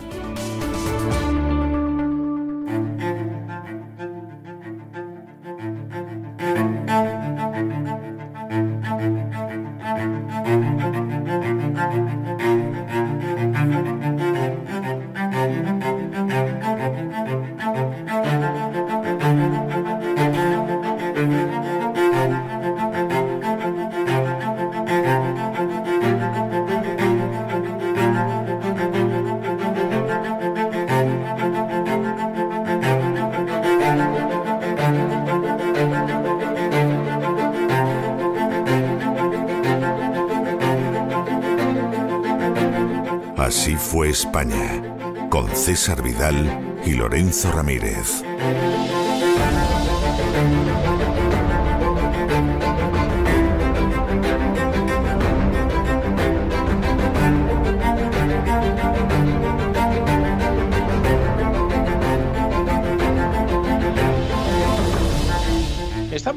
Y estamos de regreso para empezar este programa doble y sesión continua que dedicamos a la cultura hispánica todos los lunes en La Voz. Habrá quien se le llene la boca de España y de la cultura hispánica y cosas de este tipo, pero miren ustedes, al final promocionar esa cultura, hacerla conocida más allá de las estrechas fronteras españolas, eso, vamos, es dudoso que lo haga alguien o que lo haga alguien más de lo que lo hacemos aquí en La Voz, que empezamos la semana primero recordando la historia de España, viendo la historia de España tan desconocida en el Así fue España, todavía Hispania a estas alturas y luego pues ya saben que nos dedicamos a mostrar cómo hay que escribir y hablar adecuadamente el español con doña Sagrario Fernández Prieto. Es que no le podemos rendir más servicio a una cultura que fundamentalmente es su historia, aunque hemos hablado del arte en algunas ocasiones, y es su lengua. Luego otros, en fin, que digan lo que quieran. Y por supuesto, como siempre, en esta andadura en la que vamos que estamos en el siglo V empezando todavía, pues como siempre, a mi lado, en estas andaduras, don Lorenzo Ramírez. Don Lorenzo, ¿Qué tal? muy buenas noches de nuevo. ¿Qué tal? Muy buenas noches. Aquí estoy con mi, con mi escudo, con mi caballo, preparado para seguir con, con esos bárbaros, con esos suevos, ¿no? Que, que llegaron por los Pirineos. ¿Eran 30.000 o no eran 30.000, don César? sobre poco más o menos. Me parecen pocos. ¿eh? ¿eh? hombre, comparado con los ucranianos que ha regularizado un golpe Pedro Sánchez. estos, venían del Báltico, estos venían del Báltico también, ¿no? Mm, sí, venían del Báltico, fundamentalmente. Pero bueno, los suevos, la verdad es que el mérito que tienen es que mientras que entran vándalos, alanos y suevos, al final los únicos que se quedaron se quedaron casi dos siglos, ¿eh? no es ninguna tontería. Se quedaron en Hispania, en España, y además pues hicieron alguna cosa, crearon un reino independiente del Imperio Romano, etcétera. El primero son los suevos. Claro, la gente insiste mucho en que esa es la base de la nación gallega, etcétera. O sea, no tienen ni idea de lo que están hablando. O sea, los pobres galaicos estaban ahí y ahí les llegaron encima los suevos y los suevos arrasaron con todo lo que encontraron. Algunos dicen que echaron a suertes el, el que les tocara eh, Galicia o, sí, Sí, es verdad. Se dice que sí, es por lo menos es posible. Por lo menos es posible. Es decir, que, se repitieran cómo había que hacer las cosas, se repartieran a quién le toca a cada uno, y a ellos les tocó Galicia, que no era de lo mejor, porque claro, eh, lo que les interesaba sobre todo era el sur. Y les interesaba el sur porque estaba luego más irían, ¿no? urbanizado, luego irían, era más moderno, eh, estaba más civilizado, más romanizado, era mucho más rico, tenía Claro. mejores cosechas, tenía una salida a un mar que no era tan antipático como el Atlántico. Entonces, claro, en ese sentido, pues Galicia, es decir, pues nos ha tocado lo peor que nos podía tocar, pero, pero era lo que había tocado. ¿no? La situación fue tan tremenda, es decir, si alguien piensa que estos llegaron y dijeron, ala, queda inaugurada Galicia, el reino de Galicia y la base de la nación gallega. Es que no tienen ni idea de lo que están hablando. Estos eran invasores y además unos invasores terribles y saqueadores. La cosa era tan difícil que la gente que vivía en esa Galicia, que era bueno, sobre poco más o menos lo que es la actual Galicia, no pararon de hacer peticiones a Roma, porque el imperio seguía todavía en pie, para que el imperio, hombre, les librara de estos ocupas que habían venido del norte, como antes se llamaban los bárbaros del norte Sí.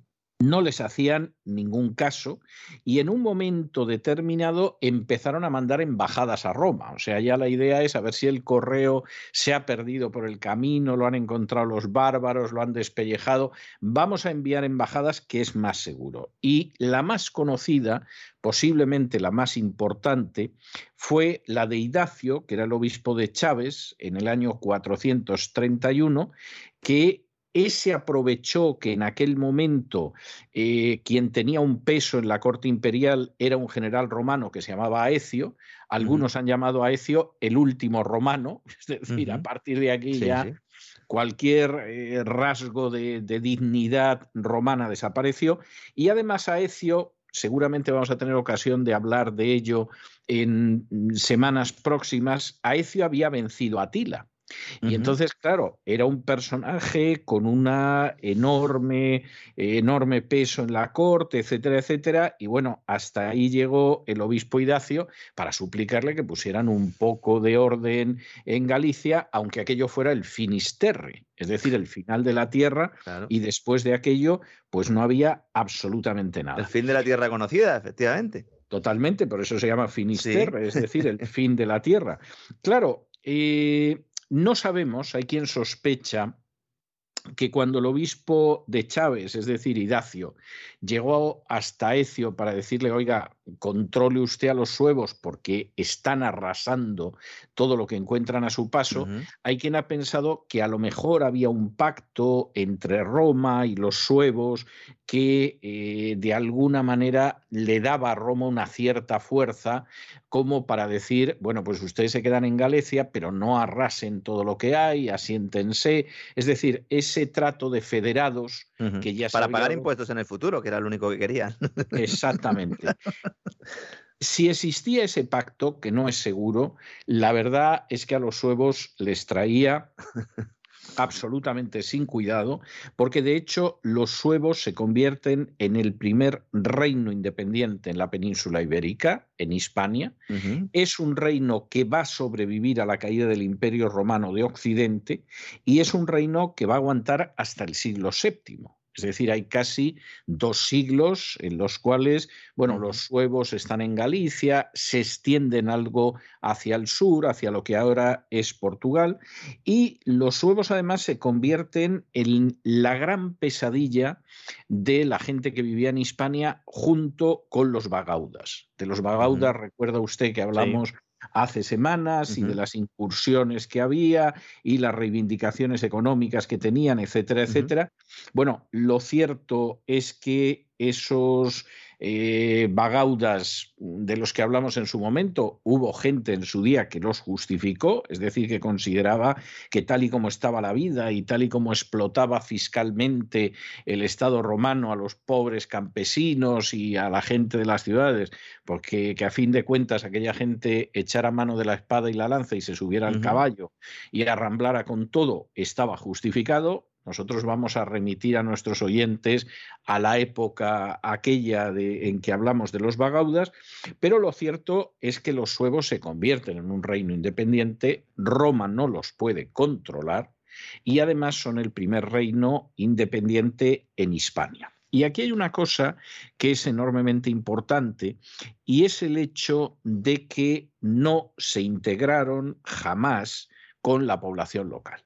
Es decir, los gallegos iniciales que había o los galaicos iniciales que había en aquel momento, bueno, esta pobre gente tuvo que sufrir eh, que les dijeran que iban a estar en paz y no lo cumplieran, que continuamente lo robaran, que lo saquearan, etcétera, etcétera pero la pura verdad es que jamás formaron un reino gallego. Aquello era el reino de los suevos impuesto sobre los gallegos. Claro, de hecho, es, por eh, directamente, efectivamente, decimos Galaecia y todo el mundo pues dice Galicia, ¿no? Pero en realidad ellos estaban entre la desembocadura del Duero y la ría de Vigo, y era ahí donde se concentraban fundamentalmente, porque además no eran muchos. Entonces, al no ser muchos, tenían que vivir muy agrupados. Sí, sí, para defenderse. Y hay que tener en cuenta de que al este estamos en radio y al final, si tuviéramos un mapa se vería mejor, pero al este lo que tenían era la parte romana de España, que era el, Tarraconensis, es decir, sería solo Tarraconensis lo que se había quedado eh, eh, pues en manos de Roma. Y entonces en esa frontera había muchos que se pasaban al otro lado. Sí. Porque claro, evidentemente decían, no, no, vamos a pasarnos al otro lado, al lado romano. Con lo cual, básicamente lo que hicieron fue llegar allí, poner su capital en, en Brágara, en Brácara Augusta, ¿verdad? Y el que se acercara pues lo pasaban a cuchillo, básicamente. No, es así, es así. De hecho, vivían del saqueo. Es decir, eh, vamos a ver, los gallegos primeros, ¿eh? para, para, ser claros, no solo es que no forman el reino de los suevos, sino que son las víctimas oprimidas de los suevos. O sea, yo lo siento por los que creen en una nación gallega y todo lo demás, pero esa es la realidad. Y a lo más que llegaban esos hispanos-romanos en relación con los suevos era a firmar pactos en los cuales los suevos se comprometían a no robarles más. Claro, esto era como las promesas de bajar impuestos en España, que siempre son la fase previa a que los suban todavía más. ¿no? Entonces, por ejemplo, sabemos que al menos se firmaron paces entre esos hispanos romanos, entre esos gallegos primitivos y los suevos en los años 433, 437 y 438. Y, amparados, y amparados por Roma, que a, los, a quien no querían ni ver eran los vándalos. Exactamente, y entonces... Pues esta era la situación. Ahora, los monarcas suevos, los monarcas suevos vivían del saqueo y el expolio. Por ejemplo, hay un personaje que posiblemente fue el más importante de los reyes suevos, que fue Requila. Requila reinó del 441 al 448 después de Cristo. Estamos hablando de año arriba, año abajo, un cuarto de siglo antes. Que va después de, Hermerico, que es quizá el primero un poco también famoso. Que es el primero. Mm. Y eh, Requila es un personaje, pues verdaderamente tremendo. Era el hijo de Hermerico. Hermerico había en un momento determinado caído enfermo y entonces asocia a Requila al gobierno. Y bueno, Requila se dedicó a saquear todo lo que pudo. En un momento determinado llegó a la Bética, llegó hasta la Vega del Genil. En el año 439, cuando todavía su padre era el rey oficial, arrasó Mérida, dos años más tarde conquistó Sevilla y bueno, eh, hubo un momento, se suele decir que bueno, toda España lo obedecía, menos las tierras de los vascones y la tarraconense. No, más bien habría que decir que toda España lo temía porque se paseaba por donde quería. Luego, evidentemente, aquello no había manera de controlarlo, pero un poder real, real, real no se puede asegurar que lo tuviera. Roma mandó ejército y también le dio pelo, ¿no? Exactamente, envió a Vito a ver si Vito se imponía. Bueno, pues Vito echó a correr, pero vamos, sin ningún tipo de, discusión, y los suevos pues continuaron eh, sus correrías. En el año 448 fallece Requila, le sucede su hijo Requiario, y este es un personaje eh, que intenta hacer algo de política internacional. Se casó con la hija de Teodoredo, que era el rey de los godos. En un momento determinado sale a recibir a su esposa a la frontera con la tierra de los vascones y dice, bueno, pues ya que estoy en la tierra de los vascones, les destrozo todos los bosques y les taló todos los árboles. O sea, era algo... Se hace arriano también, ¿no? Exactamente, destroza lo que encuentra y finalmente finalmente llega a Tolosa, donde estaba Teodoredo, porque entonces los visigodos sobre todo estaban situados al norte de los Pirineos. Ya veremos eh, posiblemente no antes de un mes cómo esos visigodos acaban bajando a España, pero en ese momento... Y también por pacto romano, que al final, eh, de la mano un poco de Roma. Requiario es también famoso, ya sabe usted que a mí al final la cabra tira al monte, en este caso a la economía eh, Requiario eh, emitió moneda. Fue el primer rey suevo que emitió moneda.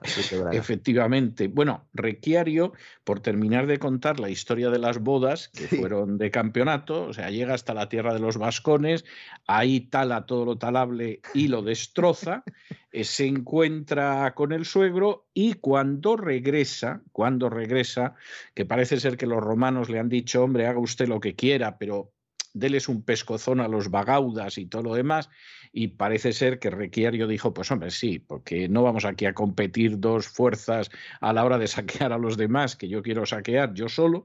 Bueno, pues al regreso entra por las comarcas de Lérida y de Zaragoza, tala todo lo que encuentra a su paso y se lleva todo lo que pilla. Es decir, que aquellas fueron unas bodas, unos esponsales, que ríase usted de cuando cortan la corbata en España y, y se dedican a quedarse con un trozo de la corbata del novio echando un billete de 10 euros. Hay alguna despedida de soltero que podría compararse, pero años luz. Es cierto que años luz. sí, la verdad es que sí. No, no, realmente es algo tremendo. Bueno, Requiario, que debía ser consciente de que haciendo este tipo de cosas, pues muy popular no era, porque las cosas como son, tampoco era para ser popular.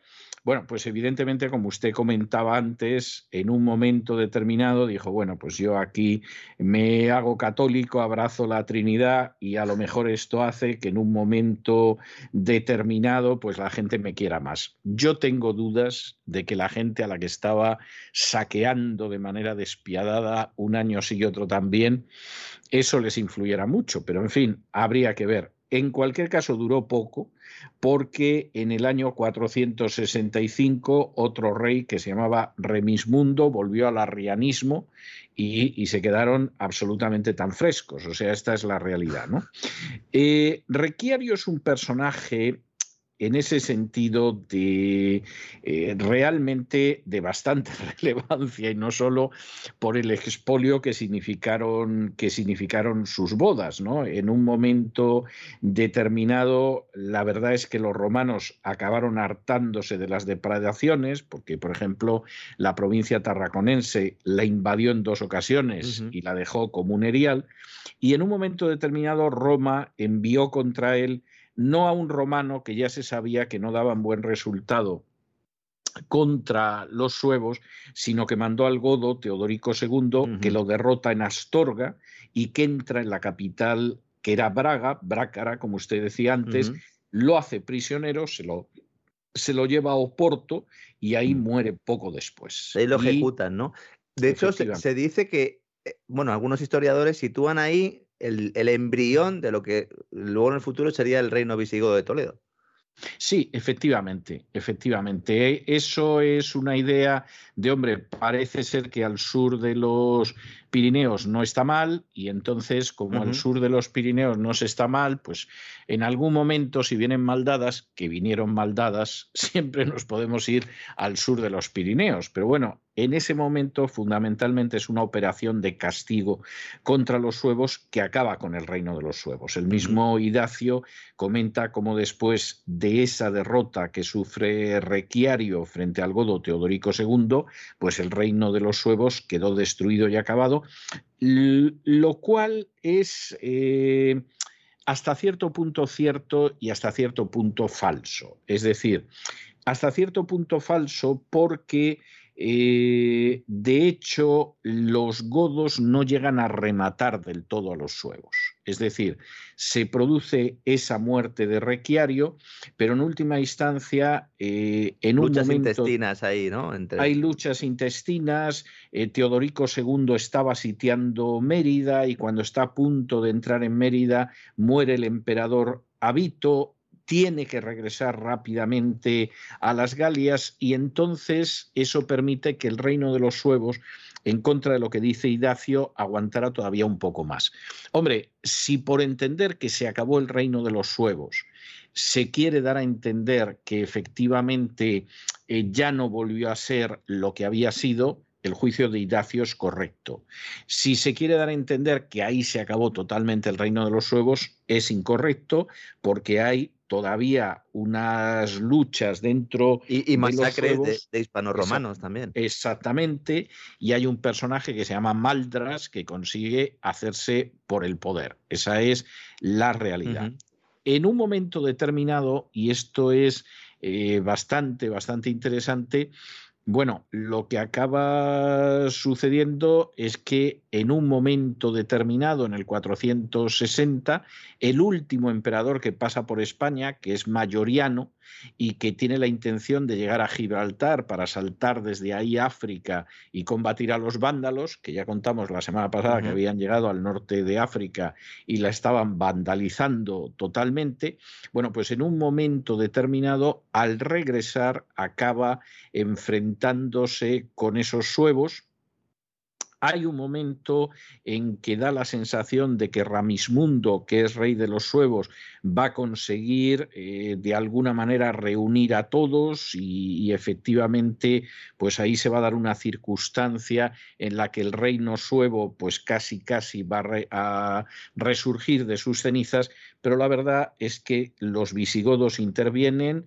y se acaba el reino de los suevos. Parece ser que todavía eh, duró algunos años, ya de una manera de languidecimiento hasta que desapareció, pero lo cierto es que los suevos pues acaban desapareciendo en un momento determinado. Ese reino de los suevos realmente ya no tiene el, el menor interés a mediados del siglo VI esos reductos que habían quedado en Galicia abjuran del arrianismo y vuelven otra vez a la fe de Nicea durante el reinado de, de Teodomiro. Y Cararico también, ¿no? Con Cararico también, que eso es otro factor que algunos historiadores apuntan, que efectivamente al abrazar el catolicismo, eso provocó también que se redujeran las, las diferencias con los hispanorromanos, por lo menos desde el punto de vista religioso, y que hecho esa especie de integración lo que hizo finalmente fue acabar, ¿no? Con, ese, con esos últimos reductos de los, de los suevos, ¿no? No sé si esto es. Bueno, yo creo que fundamentalmente lo que sucede es que estaban debilitados, es decir, una cultura que vive del saqueo, mm. en el momento en el que el saqueo no es posible, pues... Sí, porque estos no habían plantado nada en su vida, es decir, estos no habían plantado nada en su vida, no habían sido agricultores nunca, eran nómadas, de hecho una parte de los huevos se quedan en Alemania, que luego eh, fundan también un, un reino allí, ¿no? En el futuro, es decir, no vinieron todos, pero efectivamente estos eran nómadas y además saqueadores, eh, ni siquiera eran cazadores. Y, es curioso, es una cosa que se ve varias veces en la historia de España, lo vamos a ver varias veces en los próximos años, porque sucede en distintos periodos. Eh, incluso estados que parecen prósperos, que gastan lo que realmente no tienen por, por su capacidad de saqueo, llega un momento en que la capacidad de saqueo llega a un punto de saturación y el Estado se colapsa. Es decir, esto lo vamos a ver en el Califato de Córdoba, por ejemplo, que era sobre todo con Abdarrahman III, era un gran estado de saqueo. En el momento en el que eso fue imposible, el califato acabó colapsándose y se dividió en los reinos de taifas. Y, y es algo que, que, sucede en otros periodos de la historia de España. Sucede al final de los Austria, la capacidad de seguir absorbiendo metales preciosos con algún beneficio, pues ya no es posible, porque España está endeudada, está sobrecargada de guerras, es la España de la contrarreforma para desgracia suya y en un momento determinado el Estado va sumando una tras otra bancarrotas hasta que llega un momento en que queda fuera de la lista de las grandes potencias hasta el día de hoy. O sea, esa es, esa es la realidad y esto se repite mucho. Y en el caso de los suevos, pues es gente que realmente eh, no puede más. El último rey de los suevos va a protagonizar un intento por conseguir que sobreviva el reino de los suevos y sobreviva con independencia a pesar del hecho de que los visigodos ya son una monarquía que agrupa casi toda España y que los pedacitos que no tiene de España, como veremos en su día, pues el entonces rey Leovigildo se va apoderando de todos ellos. Es decir, Leovigildo vence a los vascones, Leovigildo expulsa a los bizantinos que controlan una parte de la costa Cartago de Malaca, Levante. fundamentalmente. ¿no? Exactamente, una parte de la costa de Bueno, Málaga, Levante, Málaga, claro. exactamente, y acaba con los suevos. Los suevos, eh, su último rey es un personaje que se llama Miro, y Miro en un momento determinado concibe la idea de aliarse con Hermenegildo, que es el hijo de Leovigildo y que es católico, y en ese momento, apoyado en Hermenegildo, acabar con Leovigildo, que está reunificando toda España. Y aparentemente esto podía funcionar. Bueno, Hermenegildo, que parece que no era muy inteligente, es decir, eh, fanático religioso era, inteligente ya parece que no tanto. Y el padre además era un, era un político de primer orden. Bueno, pues todos saben que en un momento determinado, cuando el niño traidor cae en manos del rey Leovigildo, Leovigildo le corta la cabeza y otra cosa mariposa, con harto dolor de su corazón. Primero pero- le obliga a prestar juramento y luego le corta la cabeza. y luego le corta la cabeza. y, hombre, le han hecho santo, en fin, un Bueno. tipo que se subleva contra su padre, en fin, pero bueno, era la edad en la línea, en la línea. Media, en la línea era la Edad Media y claro, aquí lo que pasa es que cuando finalmente Leovigildo pues consigue acabar con, con la conjura palaciega de Hermenegildo, es decir, el hijo enfrentándose con el padre, otra de las constantes en la historia de la monarquía en España, pues bueno, en el momento en que es derrotado Hermenegildo, pues a Miro lo único que le queda es arrodillarse delante de Leovigildo y jurarle lealtad. Bueno, no hace falta decir que esto es simplemente eh, aguantar un poco el tiempo porque Leovigildo finalmente se enfrenta con el último rey suevo que se llamaba Andeca, lo derrota en Braga y en Oporto en el año 585, el imperio desaparecido ya hace más de un siglo, y Leovigildo lo encierra en un monasterio, se apodera del tesoro de los suevos y dice, hasta aquí hemos llegado.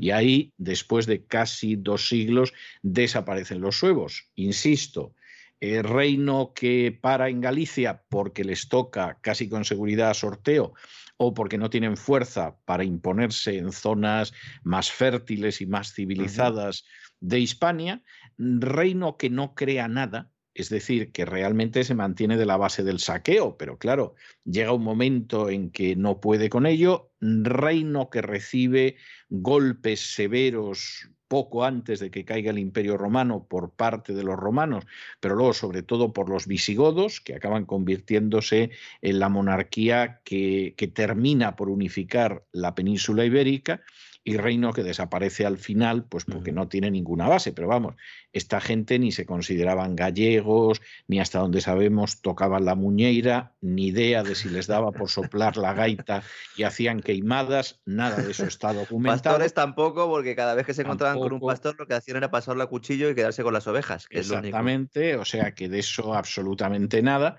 y que por lo tanto, pues no sé, edificar sobre el reino de los suevos apenas duró un par de siglos y en la zona la idea de una monarquía gallega, de una nación de Galicia y tal, hombre, eh, es mucho imaginar, ¿eh? o sea, no, no, No, no tenían no otra cosa donde agarrarse, ¿no? Era un aspecto diferencial. Pues vienen unos señores aquí, se ponen en Galicia, es una manera de justificar algo cuando Sí. la historia se ve desde un punto de vista de justificar una posición política concreta, pues lo que se hace con la historia es violarla. Todo lo contrario es lo que hacemos aquí Exactamente, todas las exactamente. Es así. Y la verdad es que, desde luego, el, panorama de esta gente, pues es un panorama eh, pues eh, tristísimo. O sea, no. eh, todos estos sueños nacionalistas se, se sostienen mal, y en este caso es evidente que se sostiene todavía peor. Porque a fin de cuentas, hombre, nunca existió un reino de Cataluña, pero existió un condado de Barcelona que, que en un momento determinado tiene una cierta importancia, sobre todo desde que el conde de Barcelona pega el braguetazo casándose con la hija de- del rey de Aragón, que si no de qué, ¿no? Le quitó Pero- hasta, la, hasta la bandera, le quitó. Exactamente, les han quitado hasta la bandera, el pan con tomate, que es algo aragonés, también lo han convertido en algo catalán. En fin, no para Aragón no ha sido tan beneficiosa esa unión, pero bueno, puedes decir que hay algo, pero en el caso de Galicia, pues, pues no hay nada. Y evidentemente el reino de los suevos es simplemente la confirmación de, de cómo, pues eh, en última instancia tú puedes crear lo que quieras, pero los suevos no daban más de sí, acabaron extinguiéndose y seguramente no se marcharon antes de Hispania, como hicieron los vándalos y los alanos, porque no pudieron. O sea, esa, esa es la historia y efectivamente pues no hubo manera de que se pudieran marchar, que si hubieran podido, se hubieran ido. Muy bien, de esos 30.000, unos 8.000 aproximadamente eran guerreros, se suele decir, aunque en este caso casi todo el mundo sabía coger un arma, ¿eh? También hay que tenerlo en cuenta. Sí, mm, porque esto, esto, es, importante. Bueno, pues ya llegamos casi a los visigodos, don César. Eh, sí, pero fíjese, esta semana es la última antes de la Semana Santa. Empezamos el viernes las vacaciones de Semana Santa. O sea que, Seguiremos lo que yo comentaba de mm. que los visigodos ni en Semana Santa ha sido verdad. ¿eh? Lo ha usted. Aprovecho para decirle a nuestros queridos amigos, a nuestros queridos oyentes que en cesarvidal.tv seguimos, es decir, durante Semana Santa con contenido, con contenido normal, vamos a ir con todos los programas, eh, con todo el contenido para suscriptores, lo único que la voz pues descansa un poco, más que nada para que podamos seguir teniendo voz hasta final de temporada. hasta final de temporada y que nos aguante. Yo llego justito ya, ¿eh? El cuerpo y sí, sí, no, no, si vamos a enganchar, vamos a enganchar las vacaciones, pero vamos, encantados de, de poder descansar un poco porque lo llevamos en un plan muy duro todo esto. Pero bueno, en principio está bien, nos vamos a encontrar mañana. Leeré un poquito de los visigodos, aprovecharé, don César, para leer un poquito los visigodos y también pues eso, aportar alguna clave en esta línea que hacemos todos los, todos los lunes. Felicitar una vez más por la sección, otra clase de historia. Y ya me he enterado por fin de quiénes eran los huevos, don César. Bueno, pues eh, daban de sí lo que daban de sí, pero bueno, esta, esta es la, situación que hay. Bueno, eh, muchísimas gracias por todo, un abrazo muy fuerte, hasta el despegamos de mañana, don Lorenzo. Hasta mañana, don César, un abrazo.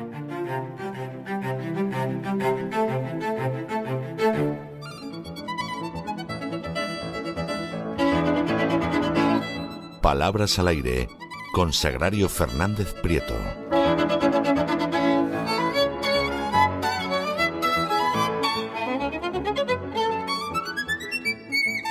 Estamos de regreso y como ustedes saben entramos en esa segunda parte de nuestro programa doble y sesión continua dedicado a la cultura hispánica. Ya hemos pasado por Hispania, en el Así fue España, para hablar del reino de los suevos y ahora recalamos al lado de doña Sagrario Fernández Prieto para poder acercarnos a cómo expresarnos en español de la manera más apropiada. Ya está con nosotros doña Sagrario. Muy buenas noches. ¿Qué nos trae usted hoy?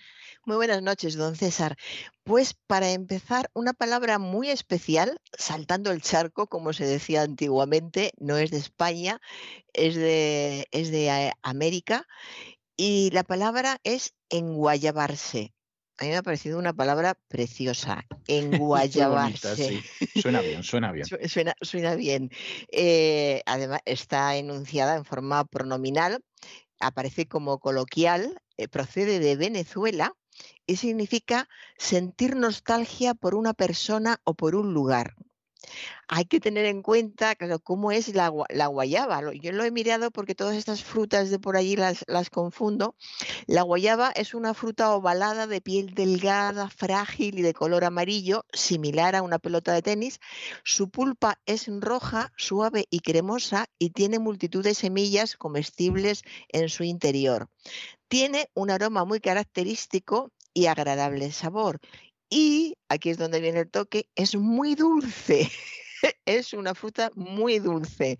De modo que en guayabarse, yo he estado buscando alguna palabra similar en, castellano, no la encuentro porque lo más parecido sería algo almibarado, pero no, decimos que una persona esté almibarada con otra, que se, que se almibare con otra de modo que no encuentro una palabra eh, similar, un sinónimo para este enguayabarse. No hace falta, ya lo tenemos esto aquí, así que en esos momentos en que sintamos nostalgia por alguien o por algo, pues podemos decir perfectamente es que me siento enguayabada. Esta es la palabra del día de hoy. Y continúo ya con el presidente de la COE, vamos a la cruda realidad, el presidente de la cruda, de la cruda realidad, el presidente de la COE, eh, dijo que la ministra anuncia voz pública estas medidas, así literalmente, la ministra anuncia voz pública estas medidas. Podía haber dicho, la ministra anuncia Vox Populi, que significa, eh, pues Vox Populi significa voz pública, voz del pueblo. Quizá quiso pasar al, castellano Vox Populi de esta manera, diciendo voz pública, pero si lo que quería era hablar en castellano y no utilizar el latín, lo lógico hubiera sido decir anuncia públicamente. La ministra anuncia públicamente estas medidas. Pero eh, si queremos utilizar locuciones latinas o las utilizamos tal como son, Vox Populi, la ministra anuncia Vox Populi estas medidas, que además yo creo que lo hubiera entendido todo el mundo porque esta locución latina es muy conocida. O si no, la ministra anuncia públicamente estas medidas. Y hoy es que tenemos muchas locuciones latinas, no sé por qué ha coincidido esto. El otro día una señora en una entrevista de, de televisión dijo, enfadada. Ese tipo de entrevistas que hacen algunos programas en las que lo que, lo que buscan es que eh, los entrevistados se enfaden con los entrevistadores, ese tipo de programas. Y la señora en cuestión dijo, yo no estoy aquí de motu propio, estoy porque me habéis llamado. Esto del motu propio ya lo hemos comentado otras veces, pero como se repite, volvemos a ello. La expresión es motu propio, eh, pro PRO y después PRI, motu proprio, y significa por propia iniciativa. Y no tiene ninguna preposición por delante. Correctamente y utilizando la, la fórmula latina sería yo no estoy aquí motu propio. Estoy porque me habéis llamado. No hay por qué utilizar la expresión latina y podía haber dicho yo no estoy aquí por propia iniciativa, estoy porque me habéis llamado. O sea que muchas veces nos, pasa a menudo encontrar errores porque la gente ha querido pasarse un poquito de, cultos o de aparentar cierta, cierta cultura. Y eh, la misma señora dice un poco después, mi modus de vivendi, mi modus de vivendi no Su modus de vivendi está muy bien. Claro, ya ¿qué tenía en la cabeza? Mi manera de vivir, mi modo de vivir. O sea, e, es, querer meter el latín cuando tú tienes la cabeza llena de un, mm, eh, iba a decir correcto, de un elemental castellano. Y ahí quieres... y cuando no sabes latín, además. Eso pues no lo sabes, si lo supieras no, lo utilizarías así, pero es, el afán de utilizar palabras en, latín cuando tu forma de expresarte, y además se nota, por las palabras que a ti te salen, tú en tu cabeza tienes castellano, eh, normal, eh, más correcto, menos correcto. Esta señora, pues, no era muy incorrecta luego hablando en castellano, teniendo en cuenta los casos que se ven en programas como este pero eh, es curioso el afán que tienen algunas personas de utilizar estas expresiones porque quizá han estado con alguien que las utilizaba. Esto pasa a menudo. Estás con una persona que habla muy bien en general y dentro de ese hablar bien en general utiliza expresiones latinas o palabras de otro idioma. Y lo que más te llama la atención son esas palabras, lo que más le llama la atención a mucha gente son esas palabras con las que se quedan y luego construyen sus propias frases. Y en sus propias frases surge un auténtico desastre cuando no es simplemente una cosa ridícula como en este caso y este mi modus de vivendi como tiene muchas Ds, igual a ella le sonó bien. Mi modus de vivendi no va a cambiar por lo que me vais a pagar. Sería simplemente mi modus vivendi, sin esa preposición, mi modus vivendi no va a cambiar por lo que me vais a pagar. O podía haberlo dicho en castellano, mi modo de vivir no va a cambiar por lo que me vais a pagar. Y atención, hay gente, bastantes personas que dicen modus vivendis, acabando el vivendi en, ese. Debe ser por analogía con, modus, con la palabra previa, y dicen modus vivendis. No, lo correcto es modus vivendi, que significa modo de vivir. Así que podemos decir mi modus vivendi o mi modo de vivir tranquilamente en castellano. Una colaboradora en un programa de radio entre más inteligente eres, entre más inteligente eres, más sufres. Entre y entre, claro. esto, esto, esto además se oye mucho, ¿eh? Mucho. entre más esto, más lo otro, sí, se oye mucho. Mucho. Y desde hace tiempo, porque yo he, buscado, porque he pensado, a ver si va a ser para que no fuera el programa anterior, y ya lo, he ido buscando y lo, lo, estamos comentando desde que empezó Palabras al Aire. Este entre no se corrige ni, se corregirá nunca, me parece. Pues em, eh, no, hay que, no hay que decir eh, entre, tenemos cuanto más y cuanto menos, cuanto más inteligente eres, más sufres. Yo diría que al contrario, cuanto menos inteligente eres, más sufres. No, no, la, la idea era buena.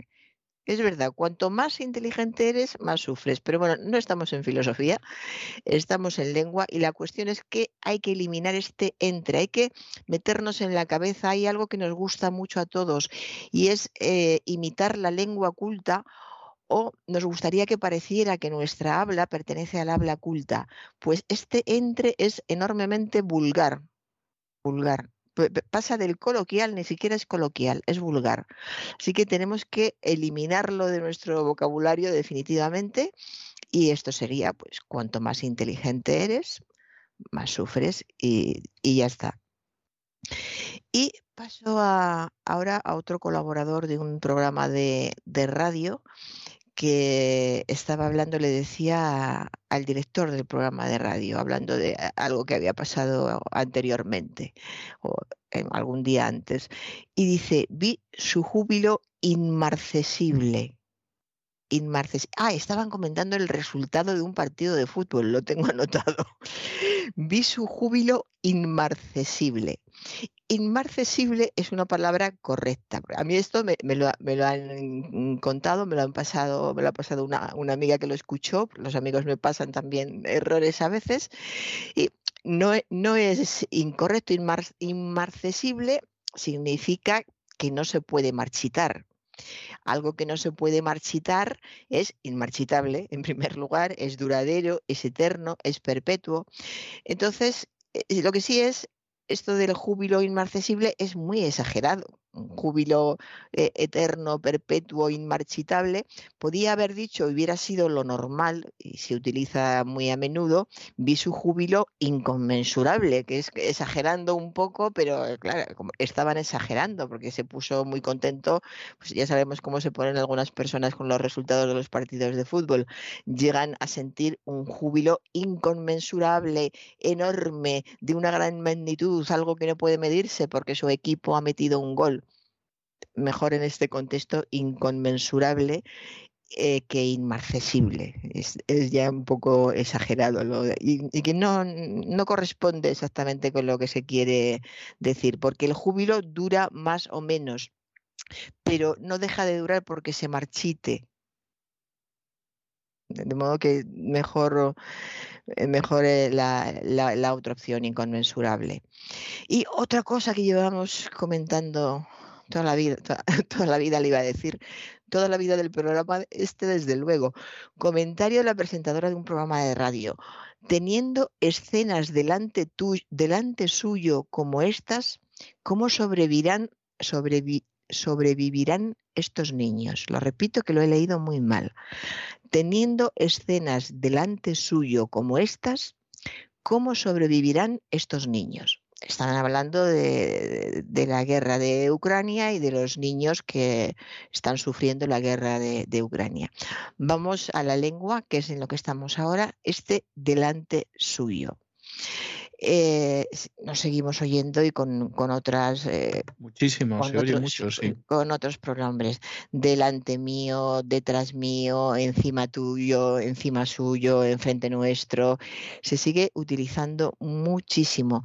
Como vemos, lo que hacen es coordinar el, el determinativo posesivo con el adverbio, el delante con el posesivo suyo en, en, este caso. Y lo correcto es utilizar una preposición solo utilizando la preposición de, ya el pronombre personal no sale correctamente. Teniendo escenas delante de ellos, como estas, ¿cómo van a sobrevivir estos niños? Delante de ellos, en vez de delante suyo, delante de ellos. Igual que decimos, enfrente de nosotros, cerca de vosotros, no doy las versiones incorrectas para no confundir. O decimos delante de mí, detrás de mí, encima de ti, pues delante de ellos en este caso. Y eh, vamos ahora con un tertuliano de un programa de televisión. Nadie estamos seguros de lo que pasará mañana. Tiene mucha razón, pero vamos a lo que vamos. Este nadie. Nadie es un pronombre indefinido que significa ninguna persona. Y es una forma masculina singular. Así que tendríamos que decir nadie está seguro. No estamos seguros, como hemos leído al principio. Nadie está seguro de lo que pasará mañana. Si lo que quiere dejar claro es esa primera persona porque eh, quiere involucrarse más, quiere que quede claro que es, él es como el resto y a él también le, está afectando esto, pues entonces tiene la opción de ninguno de nosotros. Ninguno de nosotros estamos seguros de lo que pasará mañana. Y eso es eh, completamente correcto.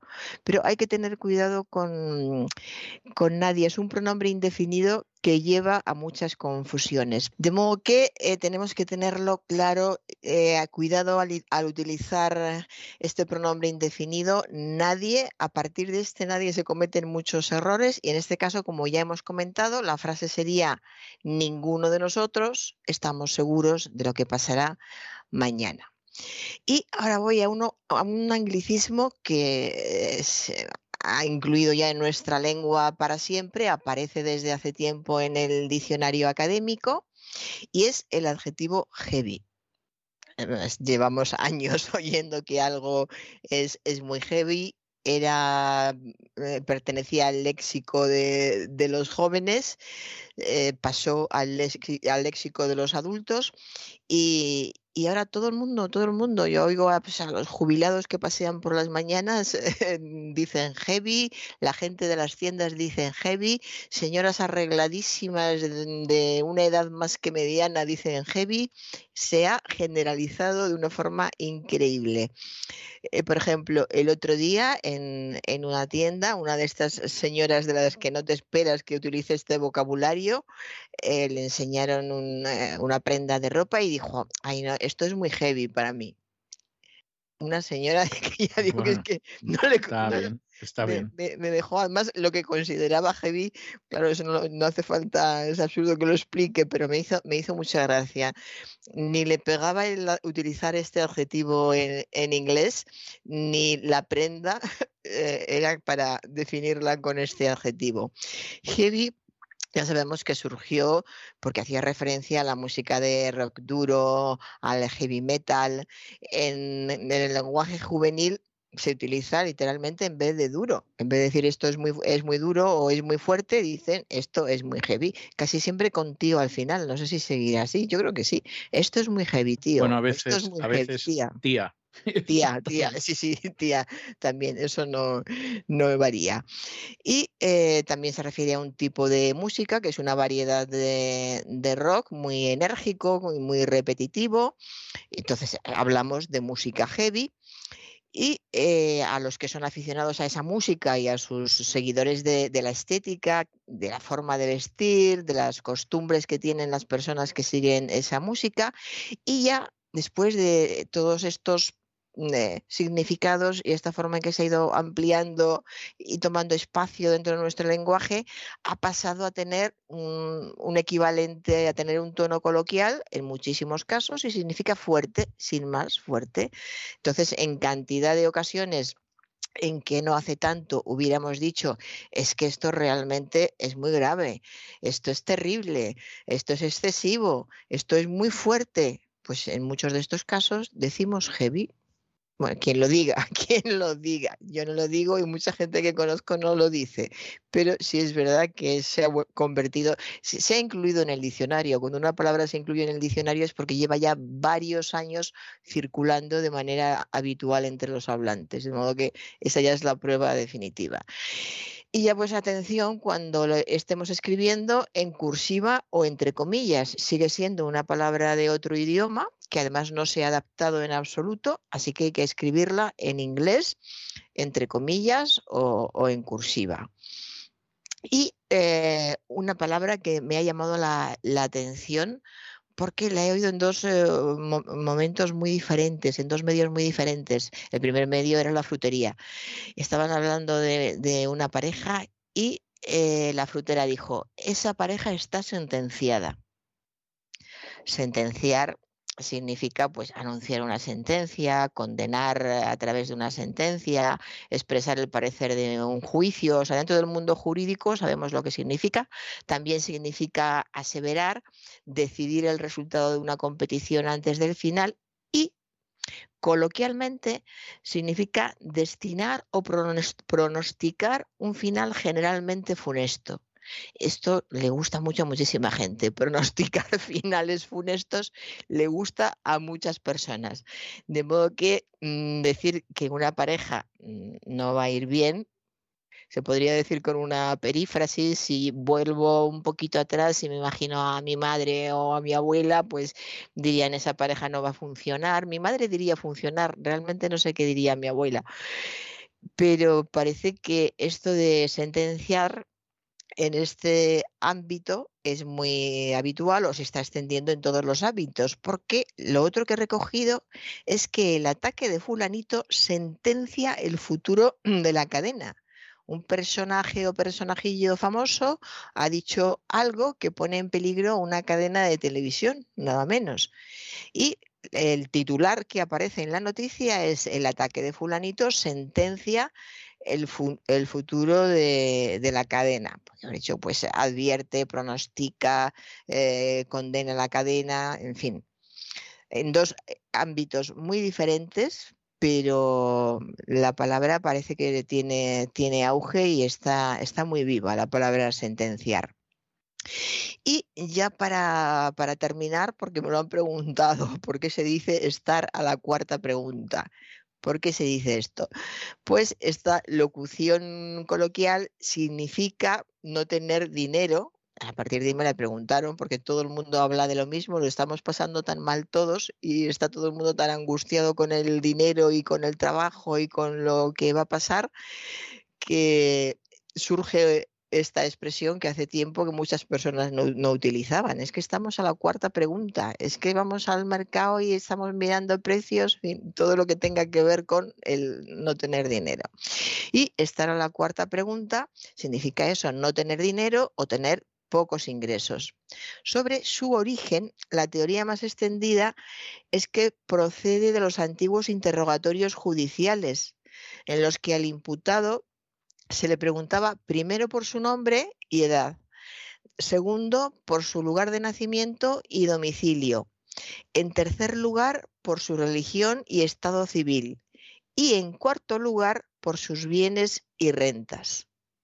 Normalmente los declarantes alegaban no poseer bienes ni rentas, sino que todo su patrimonio provenía de su trabajo. Esto lo hacían para no ser embargados. Cuando a lo largo del interrogatorio se hacían alusiones a este punto, los testigos se remitían a esta cuarta pregunta. Posteriormente, la expresión quedó como marca de pobreza o falta de ingresos. Este es el origen de estar a la cuarta pregunta. Y con esto he terminado, don César. Pues me parece muy bien, o sea que muy bien, muy bien, me, parece espléndido como siempre. Bueno, doña Sagrario, ya que estaba usted hablando de lo heavy, ¿eh?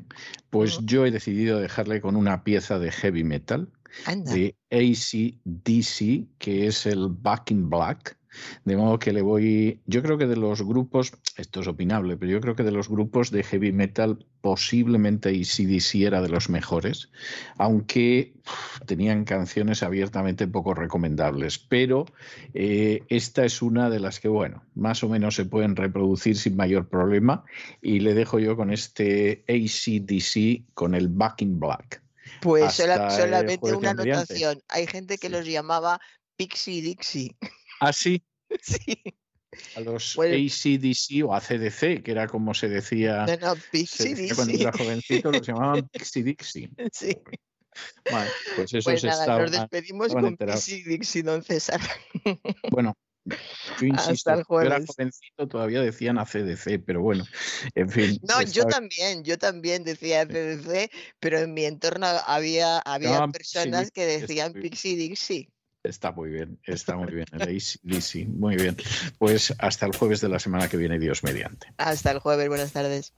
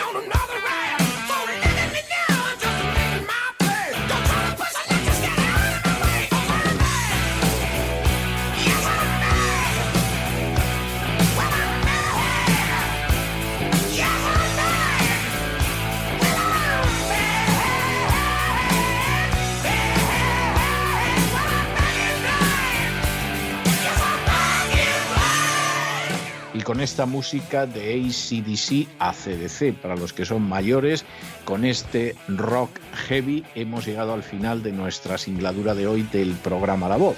Esperamos que lo hayan pasado bien, que se hayan entretenido, que hayan aprendido una o dos cosillas útiles y los emplazamos para mañana, Dios mediante, en el mismo lugar y a la misma hora. Y como siempre, nos despedimos con una despedida sureña. God bless you. Que Dios los bendiga.